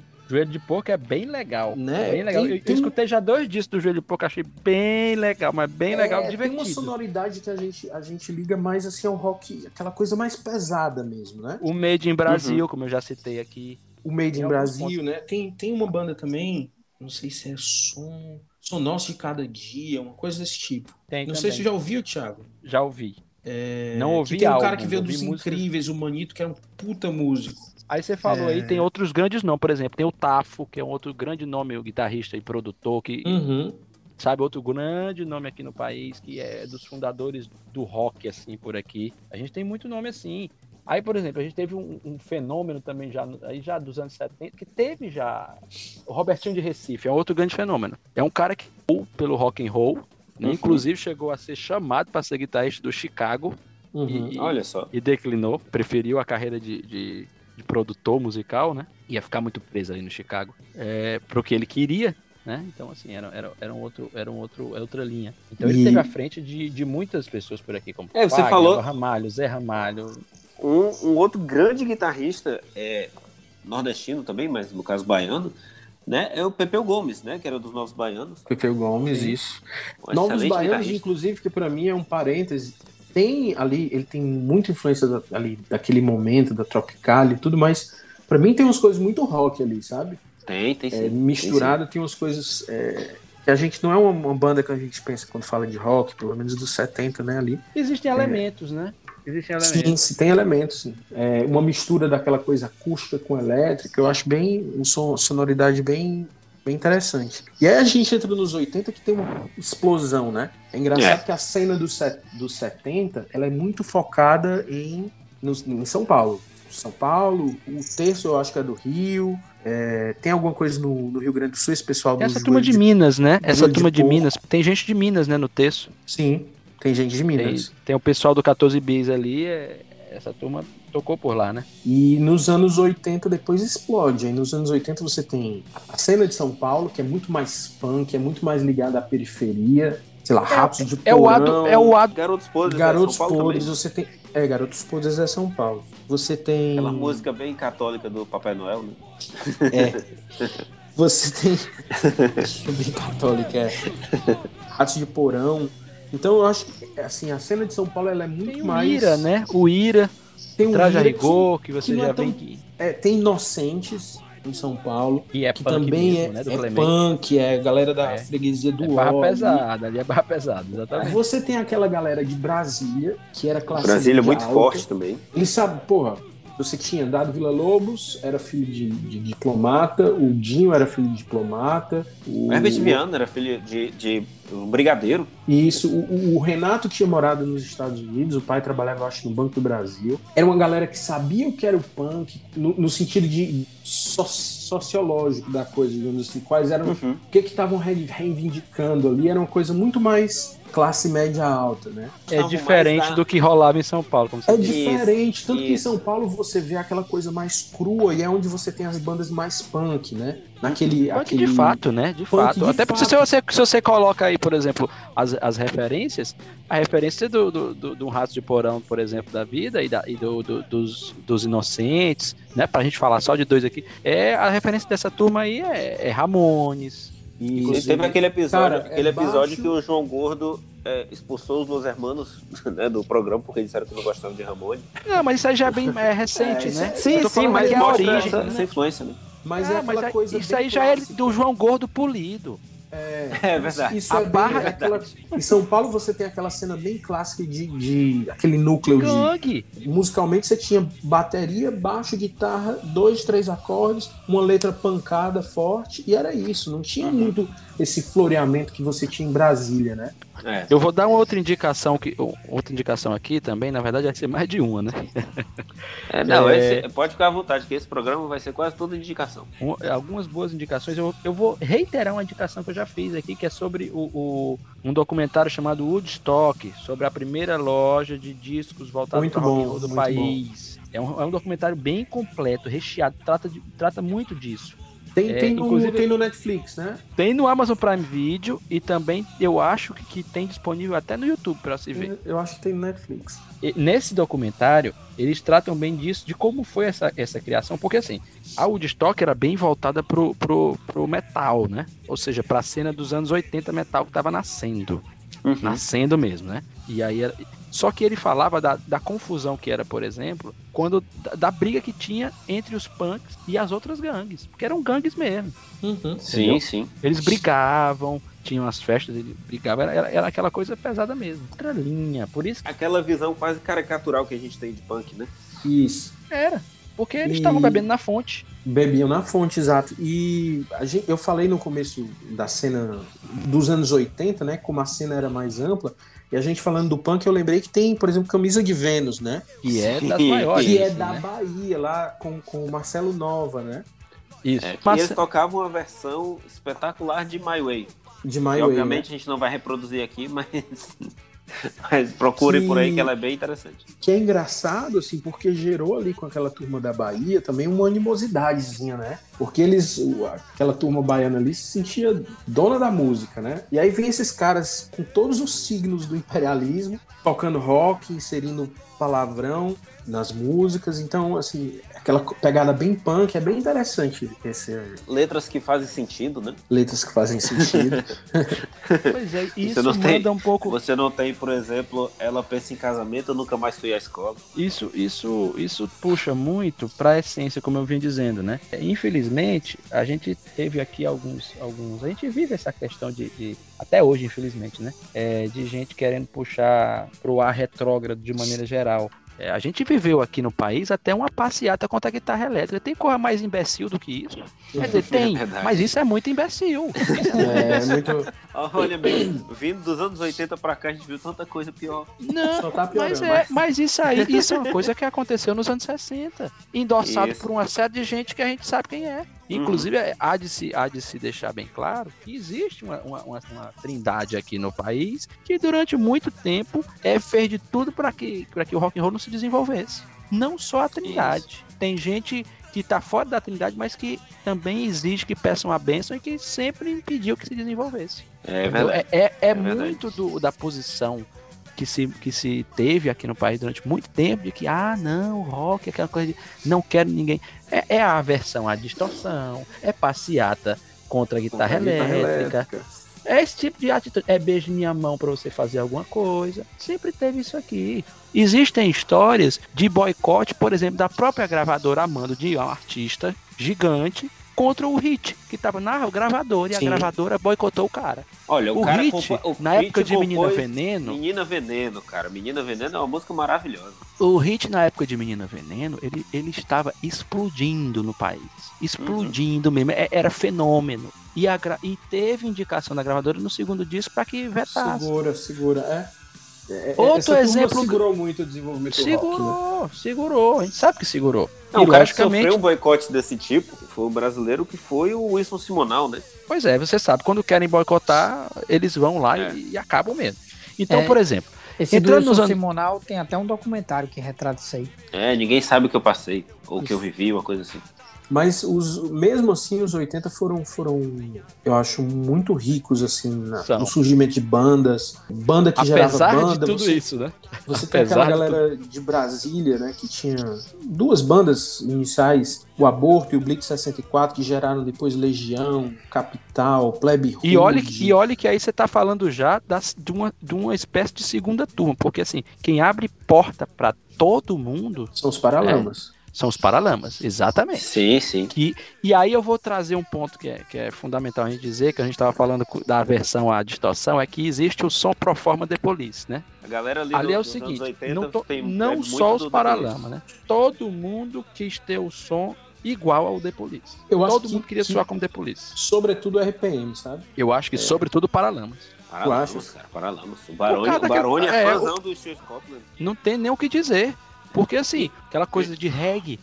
Sim, é, sim. Police, é, é, todo. coisa é. ska, né? Rock. Você pegar ali o primeiro disco do Jeito do Havaí, Longe Demais das Capitais, tem umas três músicas que se você puser a letra em inglês, é The Police. O Bi, o Bi mesmo, é, o Bi mesmo fala de, de influências, ele fala do, do Clash, do B-Force, né? Uhum, é, uhum. E Paulo Ricardo, é, eu lembro do Paulo Ricardo falando em alguma entrevista é, exatamente isso. A gente sabia muito bem o que a gente queria, a gente queria ser The Police, né? pois é, tá vendo aí? E olha, olha interessante porque era uma banda que, que tinha capacidade assim bem mais plural. Tinha um maestro tocando teclado na banda, tocando teclado Sim. e sintetizador de tudo quanto era espécie. Até porque aí a sonoridade acabou indo, indo para um lado ainda Coisa mais meio, plural, né? Meio techno ali, né? Eu não sei te dizer exatamente o que que era, porque assim, eles, eles, eles tinham muita possibilidade com aquele, com aquele set que eles tinham ali. Tanto é que o primeiro disco deles é, é um absurdo de vendas. Né? Nossa, maravilhoso. Foi, foi um absurdo de vendas. Vendeu 2 milhões e meio de cópias. Esse foi o, foi o ao vivo. Rádio Pirata. Foi o Rádio Pirata ao vivo. Não, não o Rádio Pirata. Aí o Rádio Pirata Rádio ao Pirata. vivo fez, foi em seguida. Porque e até uma coisa bo... estranha, né? A gente falou de disco ao vivo, e no episódio que a gente falou de disco ao vivo, a gente falou de, sei lá, bandas que faziam três discos, quatro para poder ter um ao vivo. O RPM, ele, ele, eu acho que a necessidade do sucesso de criar uma outra coisa era tão grande que disseram, não, vamos tacar um ao vivo disso aqui mesmo. Pá. E era até mais barato também, né? Fazer um disco ao vivo com, com grande sucesso é mais barato é do que lançar um disco novo, né? Produzir um disco novo. Sim. É engraçado você pensar nessas bandas todas que dos anos 80 que vendeu tantos milhões de cópias, né? Vinícius vendeu do single lá de, de, de Você Não Soube Me Amar, vendeu sei lá, um milhão de cópias daquilo, do single, só tinha um lado. Uhum. Hoje não. Lado, né? Lado já, lado, já é um conceito um lado, né? estranho. É... Pra você ver, né? Como as coisas mudam. Mas a, tem... a... Fala, Tiagão. Não, pode dizer, pode dizer. Não, e só falando mais assim da cena, você tem aí ainda o pessoal do Rio Grande do Sul, dos engenheiros, que também trabalham uhum. fantástico, né? Nenhum de nós também, né? Nenhum de nós. Nenhum de nós, eles foram responsáveis, é, em parte, pela popularização do David Bowie aqui Sim, no Brasil. Com aquela versão show... que é inclusive autorizada, né? Isso, isso. Ah, é? Inclusive é... autorizada, é. O próprio Legal. David Bowie, ele cantou um pedaço. Ele cantou né? um no pedaço. primeiro show dele aqui, ele cantou um pedaço. E o público cantou inteira, né? Só a versão, e tem uma entrevista, entrevista dele que ele fala isso. Não sei se é autorizada, enfim. Né? É, mas ele diz, pô, eu fui, cantei porque o pessoal sabia o que era aquilo. Aquilo tinha significado para eles mais do que eu estava cantando, né? Uhum. E é, uhum. essa benção é muito, muito interessante, né? É. Tá demais. Agora você levantou uma bola para uma outra história que eu escutei do próprio Robertinho de Recife. Tem uma entrevista que ele deu em que ele fala que. Eu não sei se vocês se lembram da música Mordida de Amor. Não, canta um pedacinho. Pelo, pelo nome, não. É aquela que, que tinha um refrão que era Eu não quero tocar em você, oh baby. Ah, sim, sim. Você lembra dessa música, né? Sim. Sim, Essa sim. música é uma versão do, de uma música do Def Leppard, né? Love Bites que é do álbum hum. de maior hum. sucesso do Def Leppard de 1987, que é do Hysteria. E o que é que acontece? Não era música de trabalho do Def Leppard. E o que é que acontece? o Yahoo, Yahoo acabou lançando essa música aqui porque Roberto de Recife, a turma toda foi lá, escutou e acabou pegando e pedindo, né? Eles deram a permissão, mostraram a letra, né? A letra não muda quase nada do que é a, a, a letra original, a intenção é a mesma da letra, e eles acabaram dando ok e depois do sucesso que, acabou, que, que fez, porque assim, essa música, falando um pouco aqui brevemente, o Robert Mudland, que, é o, que, é o, que era o produtor do Hysteria, também foi produtor, por exemplo, do, do Back in Black, e que foi produtor também é, é, da Shania Twain durante muito tempo. É, o Robert Mudland, ele era um dos compositores da música.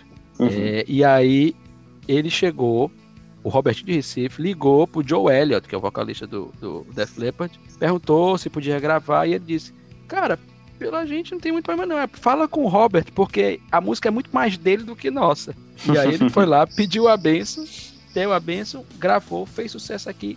Em seguida, o Def Leppard acabou utilizando como música de trabalho porque abocanhou outra parte, né, também. Interessante isso. Eu, como a coisa vai se desenrolando e toma uma proporção bem maior do que a gente bem imagina. Bem maior, é. E pra sim, gente sim, não passar batido nos anos 80, eu acho que vale falar também do Barão, né? Ah, ah sim, tem, Barão. Tem que falar do Barão, porque é das maiores, Barão, né? Que é da onde saiu o Cazuza, enfim. É, que também falou de boicote, né? Depois eu lembrei é, que saíram depois da, da Som Livre e foram pra Warner porque o, o filho do chefe tava, tava gravando na Som Livre, tava né? É. é. Eu lembrei do Barão quando tu falaste aí do, do boicote. Sim, sim, mas e aí e, e, e, o, e o Cazuza sempre foi um cara que sempre teve trânsito, né? Sim. Sempre teve trânsito. É, quando você tem uma certa influência, ajuda, né? Mas não era só por isso. Na verdade, ele soube criar o trânsito, porque ele, ele trabalhava numa divisão e aí ele, ele dava um jeito de rodar, realmente conhecer gente. E aí a banda foi em seguida disso. Ele já, já gostava de escrever, né? E aí depois foi que ele foi formando, fazendo o caminho dele, trilhando o caminho dele. E é espetacular, um caminho espetacular, tanto no Barão quanto na carreira solo. Eu falo pessoalmente aqui, tenho até predileção pela carreira solo do Cazuza. Eu não vou dar spoiler do que eu vou falar já já, que a gente vai falar de, de, de, de indicações, mas enfim. Ele tem mais de uma dezena de clássicos né, na carreira solo. Não satisfeito com o que ele fez no Barão, né? É, ele, é, ele é fantástico. É um, é um poeta realmente em estado puro, em estado selvagem, né? Uhum. O Cazuza. Só pra gente finalizar e de repente já entrar nos 90, a gente passou aí pro Rio Grande do Sul, São Paulo, Brasília, Rio, mas tem pouca coisa em Minas, né? O pessoal de Minas parece que estava gestando. Tem o Sepultura que começou lá atrás, eu acho que o Sepultura é de 80 e pouco, né? É, 87, se eu não me engano. É, 8, eu acho que é mais antigo. É. Mas que foi primeiro fazer sucesso fora, né? Uhum, e aí isso. depois é, voltou. Até porque era, era focado para outra coisa, né? O mercado deles era, era mais, muito mais internacional. Né? E aí nos anos 90, a gente já entrando, é, você tem uma explosão de bandas de Minas, né? Você tem um, sim, tem sim. um Skunk, tem Pato Fu, que depois parece uma coisa mas se você ouve os primeiros álbuns, sei lá, Capetão 66.6 FM, é rock puro. É. Tem o próprio Sepultura, tem o J Quest, enfim explode, esse pessoal parece que estava hibernando e explode nos anos 90, né? Eles são muito, eles são muitos filhos aqui da, daquilo que a gente já, um dia a gente ainda vai falar aqui sobre o rock dos anos 90 de maneira geral, mas eles são muito fã, muito filhos daquilo que já estava nascendo, né? Tem muita coisa boa, existe uma produção muito forte, boa no fim dos 80 para começo dos 90. Nos anos uhum. 90 eles têm muita coisa que a gente vai falar aqui, inclusive dessas bandas clássicas. É, a gente está e... falando, por exemplo, de Paralamas, Cara, o Paralamas tem discos fantásticos dos Vamos bater lata, por exemplo, Nove Luas. Vamos bater lata é um... O ao Nove Luas que foi Nove Luas que foi o meu primeiro CD, assim. O primeiro disco que eu comprei foi Nove Luas. A coincidência o meu foi o Vamos Bater Lata. Olha aí. Pois é, e Para o lá, Bater Lata, aquele, aquele ao vivo ali é um, é um descanão, cara. Espetáculo, espetáculo. É espetáculo. E, e, e execuções muito boas. O Paralamas é uma banda que tem. É, é, muito forte a execução. E é uma banda que é mais pesada ao vivo do que no estúdio, né? É, é, é consideravelmente, consideravelmente. Ela, ao vivo, ela é muito mais legal de se, de se ouvir. E tem o Ebert com as letras, mas tem o, o, o B, que é um puta baixista, né? E sobretudo, é, a bateria do Barão. Ou é, do Barão, grande, Paralamas, né? Barão, é. é. a grande referência de bateria no Brasil é o, é o Barone. É o Barone, cara. É uma coisa de louco. Aquele cara ali é, é ótimo baterista. Ótimo baterista. Nos anos 90, então, tem... Thiago, é, você é, sempre toca muito nessa questão da distorção e tudo. Ela aparece com força, né? Aparece Sim, força, ela, ela aparece. Com Rapa, começa a aparecer. E é uma outra turma. E esses próprios que se reinventaram, né? Como eu falei. Eles foram sim. beber de novas fontes, né? Não ficaram só naquela Souberam caminhar. Por exemplo, o próprio engenheiro do Havaí deu uma, deu uma, deu uma, uma guinada aí no som. Não sim, tô falando sim. só do, do tipo papel pop, né? Papel pop é de 90, não é isso? Isso, isso. Papel pop é de 90. Mas depois mesmo, aquele, aqueles, aqueles álbuns ali já de 92, 95, né? É, o, Até 97 ali. É, ele, 95 já... teve a mudança. 95 teve a mudança da formação, né? Quando saiu. Da formação. É, só ficou o Humberto, né? Então mudou bastante o formato da música e depois ele trocava de banda a cada, a cada dois discos, né? Só manteve ele mesmo. Mas, por exemplo, aquela formação que gravou o Tchau Radar, a gente já tá vindo já pro final dos 90, né? Uhum. Aquela formação do Tchau Radar, ela já era bem mais roqueirinha, viu? É. Tinha bastante mais, mais distorção ali é. nas coisas. Eu tô eu falando acho... porque assim, eu, eu ia pra esses shows, né? Foi a primeira. Sim, foi, sim. foi, a primeira leva de shows do Engenheiro que eu fui. Uhum. E eu acho que é a última também, né? Foi dos shows do Radar. daquela, daquela época ali. Mas eu fui pra bem pra uns quatro shows ali. Sim, sim. Mas era, era uma fiqueira, bem. É, é, as músicas tinham até um andamento mais rápido. Era bem legal. É, mas... eu, eu, gostava. Eu gosto, eu gosto das músicas, mas assim, é, musicalmente foi a formação mais fraca. É porque foi, a formação era... original, cara. é, a original é, é, incomparável, é. É, não dá pra comparar, não. Cara, dos 90 eu acho que a gente tem que falar também de Raimundos, que é uma, uma puta banda, assim. Pode gostar, pode não gostar, mas. Não, tem, tem. Faz e uma eles, coisa eles... muito legal e souberam navegar assim, em ondas diferentes, né? Eles começam com aquele, com aquele, aquela linha que eles estavam tomando, tem aquele boom da MTV, eles tomam outro isso, caminho. Isso, é. E aí chega a um outro público, né? Entra um outro público. A primeira parte deles eu acho muito legal, bem, bem, bem diferente. Eu diria, eu diria assim que o Raimundo ele pegou aquela. Não sei se rebeldia seria o termo certo. Mas ali do traje a rigor, né? Aquela parte de rebeldia com humor, né? E elevou a uma potência é, é mais exagerada. Musicalmente, musicalmente eu acho que é mais pesado, né? Tem... Sim, sim, sim, sem dúvida. E, mas uma coisa interessante deles, que eu acho que se você olhar para trás um pouco, e obviamente guardando as diferenças, né? Eles são contadores de história, né? Uhum, que era uhum. o, o, que o Legião fez com, com Faroeste Caboclo, o que o Gil já tinha feito lá atrás em Domingo no Parque. Que é contar uma história, né? Sim, é, sim. E eu acho isso bacana nas músicas deles. É, isso na verdade é uma coisa mais, muito né? presente, muito presente no, no rock brasileiro, né? Essa, essa, questão de contar histórias, né? Interessante é. que você tá falando, vocês estão falando isso, e aí lembra, voltando aqui para Legião Urbana, e o Legião Urbana que, que o, o, Renato Russo tinha muito, tinha muito aquela pretensão quando ele começou de, de seguir na linha do Bob Dylan, né? É, depois é que virou tem... a coisa mais Morrissey, né? Depois, é... assim, depois você vê que ele bebe na água do Morrissey, cutuc... na verdade, se... cutucando aí o, o, o, Lucas aí. Se é você pega... se você pega o primeiro álbum do, do Legião, né? Ele, ele tá mais ligado ali no, no, no punk, né? Uhum. E aí depois ele passa por uma coisa meio folk mesmo, meio, meio Dylan. E... Legião é uma banda interessante, é uma banda que eu ouvi muito, era a minha banda favorita na adolescência. Eu costumo dizer, quando eu falo do Legião, ele talvez não tenha sido a melhor banda do Brasil, mas certamente foi a maior. Foi a mais midiática, sabe? Foi a mais midiática, eu acho, pela figura do Renato Russo, uhum. que era uhum. messiânico, e que depois eu vinha dizendo, era a banda que eu curtia, eu tinha, sei lá, cinco, seis livros sobre o Renato, sobre a banda, Nossa. sobre as histórias, e depois crescendo me veio olhando para aquilo me deu um pouco de asco por aquela coisa messiânica, aquele discurso meio meio assim, era, era o discurso para mídia, entendeu? Tu tiramos daquele episódio do programa livre que também, ó, falando em programa livre, foi um programa que, que foi base para essa turma toda. Ah, sim, é, sim. O, o Sérgio Grossman, né, para quem só conhece esse programa dele da Globo. Um dia ele levava, ele levou gente boa pro programa dele. Não é só essa aberração que ele faz hoje em dia, não. Entendeu? Então, assim, Porra. nessa época, inclusive ele levou Legião Urbana, e olha que eu não gosto de Legião Urbana.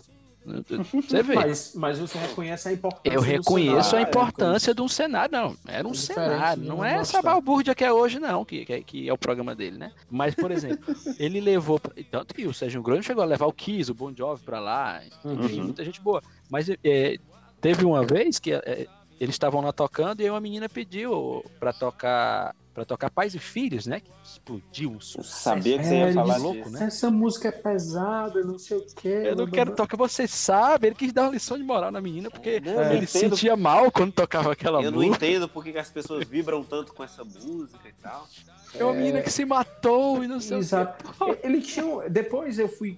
A gente vai amadurecendo, vai olhando pra gente mesmo, as coisas vai relendo coisas e vai tendo outras visões, né? E ao reler, são livros que eu, que eu guardo ainda com carinho, porque são de uma época muito bacana na minha vida. Mas você vai relendo e vai ver essa posição meio coitadinho, ao mesmo tempo meio messiânica. Eu acho que é assim, é aquela coisa, o cara não se permite desabrochar. Porra, eu vou ser um superstar aqui vou botar pra fuder. Ele fica uma coisinha, é, não sei o quê, porque. Porra. Não, e outra, não era novo isso, né, meu amigo? Cima. E não era novo isso, né? A gente falou aqui numa, uma vez, o Nirvana era isso, né, pô? O Nirvana, o Nirvana não, é. Kurt Cobain.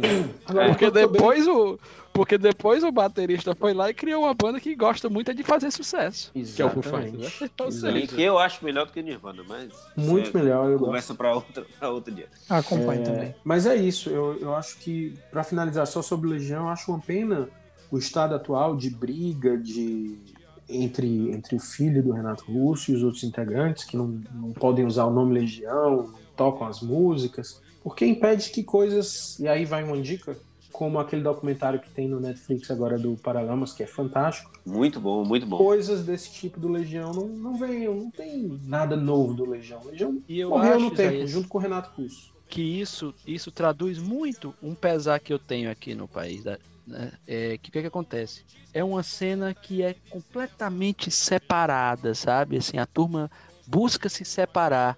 Eu não sei, uma coisa tão gratuita, sabe? É, um, é uma turma que prefere ser de gueto, sabe? É, é, essa turma aqui, aquela turma ali. Aí tem uma turma de hoje em dia que acha que tá na tropicália e que é rock, que também não quer, quer desconstruir o rock e quer se achar tropicalista e ao mesmo tempo se acha no pedestal. Olha, eu sou artista. A gente tem que focar em que as coisas precisam estar. Tá estar tá juntas. Você vê aí, eu acabei de, de, brincar aqui, mas lógico, não é no fundo de verdade, não, é o que eu penso mesmo com relação ao que, ao que toca no programa, nesse, nesse programa do, Sérgio, do Serginho Grosno.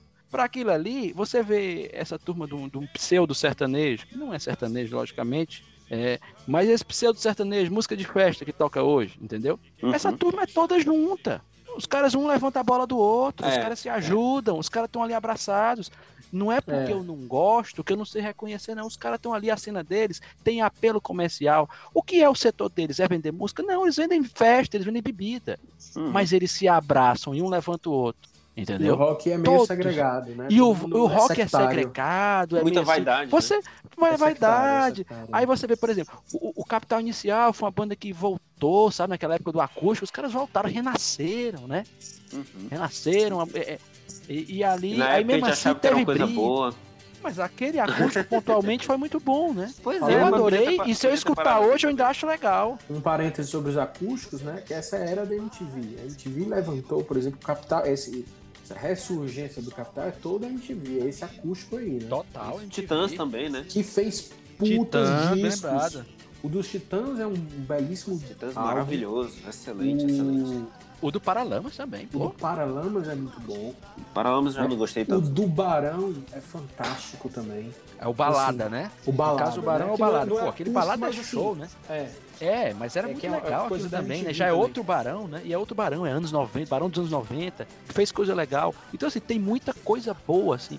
Não necessariamente, ah, aquele rock. Ah, não, pô, mas a gente, a gente tem uma pluralidade aqui. E eu acho que é, é, é legal isso. Tem muito o que se escutar. Os anos 90 trouxeram também, o Thiago não gosta quando eu digo isso, mas se você prestar atenção, é, é verdade. Uma das bandas mais queridas e de qualidade sonora altíssima, que foi Mamonas Assassinas, né? Que foram outro fenômeno. É, um, um fenômeno goste. muito efêmero, É né? porque é, um, é muito efêmero, né? Lógico, eles Mas morreram, né? Lembra aquela Mas coisa assim, lembra um pouco de Blitz, lembra um pouco de, uhum. de Traja Rigor, né? Uhum. E, e, trouxe outras coisas. Tem o movimento Mangue Beat também. Sim, é, sim, Chico Science ali, que foi uma coisa Chico Science, maravilhosa. Mundo Livre, Mestre Ambrosio. Tem, você tem Cássia, que a gente não pode deixar de falar.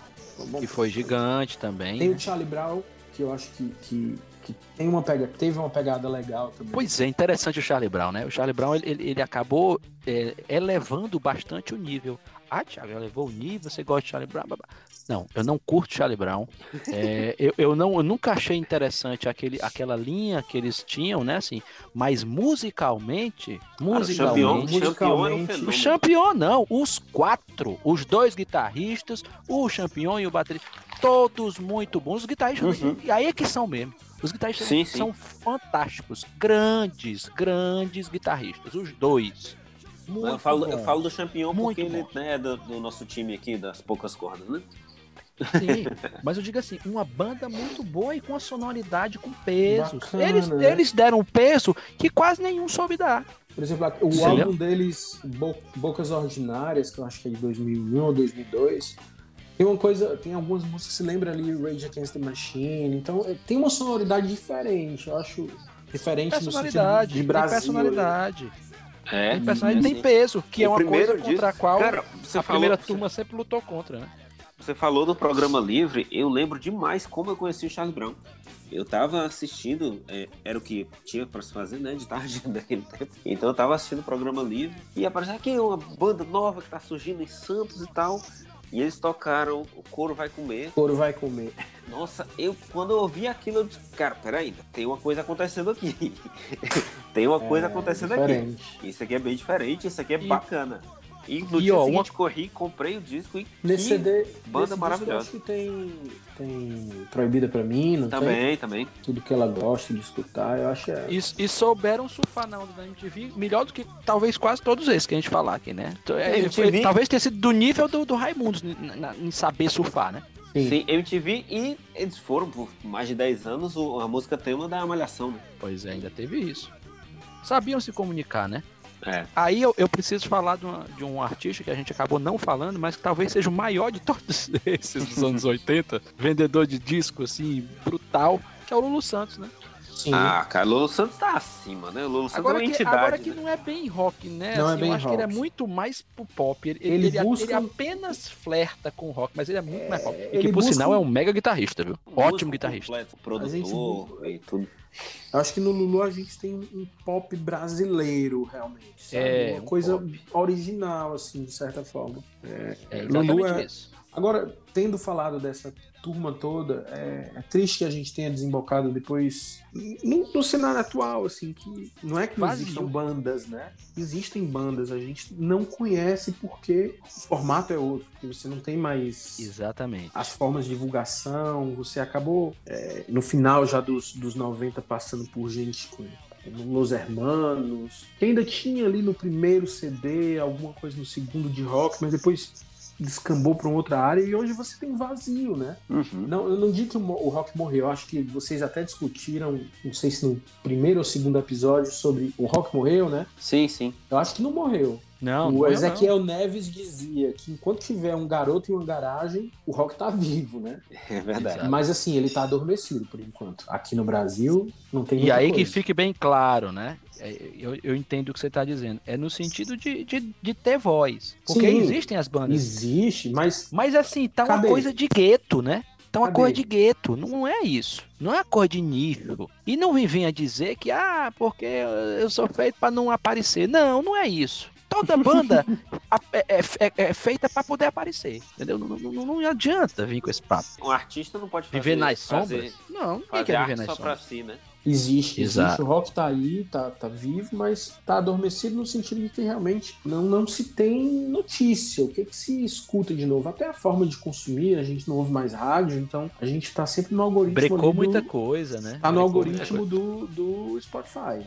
Facilitou né? na hora de fazer, mas para divulgar a coisa complicou. Spotify, por incrível que pareça. Abre o Spotify, você vai ter lá, Anitta, Girlfriend from Rio. Procura uma banda de rock do Brasil aqui, nova, uma sugestão. Não tem. É difícil, bem difícil. É, vende, a gente escuta o que é feito para vender. Cabe até a nós, assim, que gostamos do, do de música, gostamos do rock, né? Buscar, cascaviar, onde é que eu consigo, quem são os novos roqueiros do Brasil. Então, para não deixar o programa tão longo, né? A gente vai voltar a esse tema muitas vezes, Rock Brasil, vamos fazer episódios ali por décadas também, como a gente fez naquele episódio do Jubileu de 1971. Vamos ter episódio mais voltado por décadas. Mas eu queria fechar aqui com algumas indicações de rock nacional. Comece aí, Thiago. A minha primeira indicação é o melhor disco de rock feito no país, ao vivo também, lógico, que é o Tempo Não Para ao vivo do Cazuza. Esse disco aí é para você escutar 300 vezes e, achar ele cada dia melhor. É daqueles que você teria muita dificuldade se fosse procurar um defeito. Não, nem adianta procurar que você não encontra.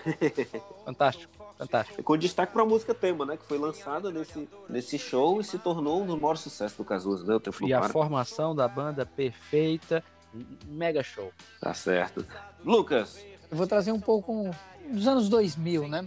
Que foi um, um, CD que me marcou muito do Skank, que foi o Ao Vivo. O Ao Vivo Skank hum. Ouro Preto de 2001.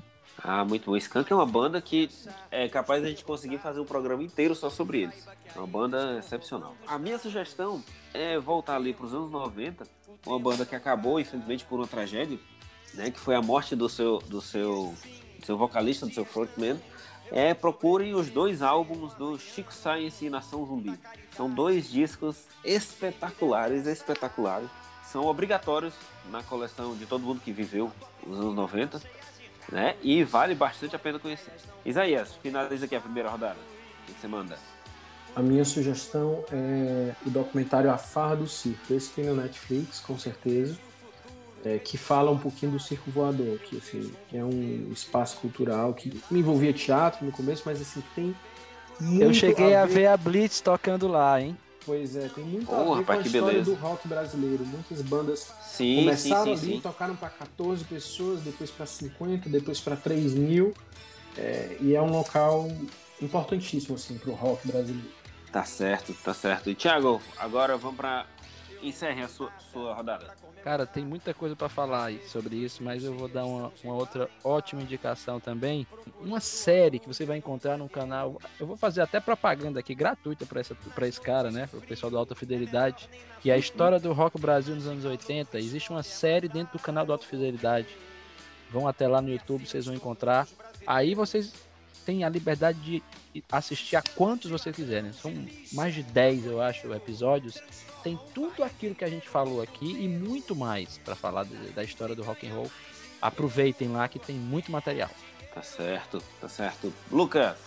É, o meu segundo, acho que alguém já falou aqui também do Charlie Brown, 2002, os Bocas Ordinárias da dentadura, a capinha da dentadura. Muito bom saber. Para fechar aqui, a minha indicação é o documentário Sem Dentes, Banguela Records e a Turma de 94. Eles fazem um passeio sobre o rock brasileiro ali dos anos 90. Falam de muita banda que a gente falou aqui, Raimundo, Chico Science, Skunk. Onde é, é que tem esse documentário? Você pode encontrar no, no YouTube, né? Algumas meio picotado ali, tem que cavucar um pouquinho, mas você vai encontrar e vale bem a pena, viu? Vale bem a pena, porque ele mostra, mostra a fundo como surgiram essas bandas, né? A relação público, produtoras e tal. É um, um, assunto bem, bem interessante.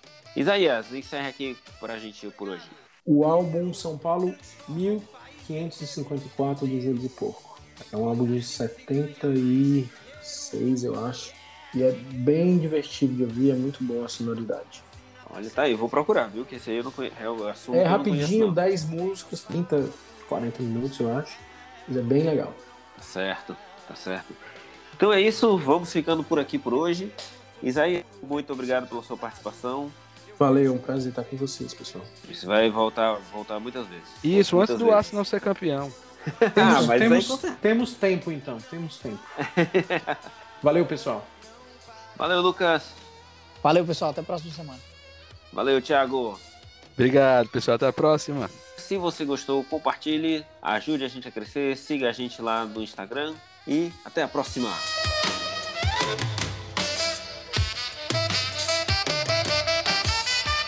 Obrigado!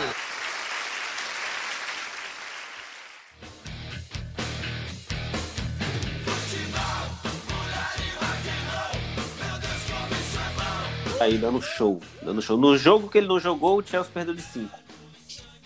Né? Então... Quem foi expulso? É, foi um exagero, né? Teve um exagerozinho ali. Mas pula, pula, pula. Certo? Sim, vocês dois não querem falar nada mesmo, não? Thiago e Isaías? Cara, vamos só, só Não, tá, vamos pular então. Tá. Porque o, o, o, primeiro, primeiro. O bloco do City ficou muito grande. Tá bom. Então vamos logo para Libertadores? Pessoal, eu queria deixar. Não queria deixar de falar, né? É um pouco a contragosto. Pergunta se queria falar e tu vem com isso. Não, é, é, é mudando um pouco de assunto. Não. Eu não queria deixar de falar sobre um ponto. Peraí, peraí. Não, mas é porque eu vou mudar o assunto. Não, vai.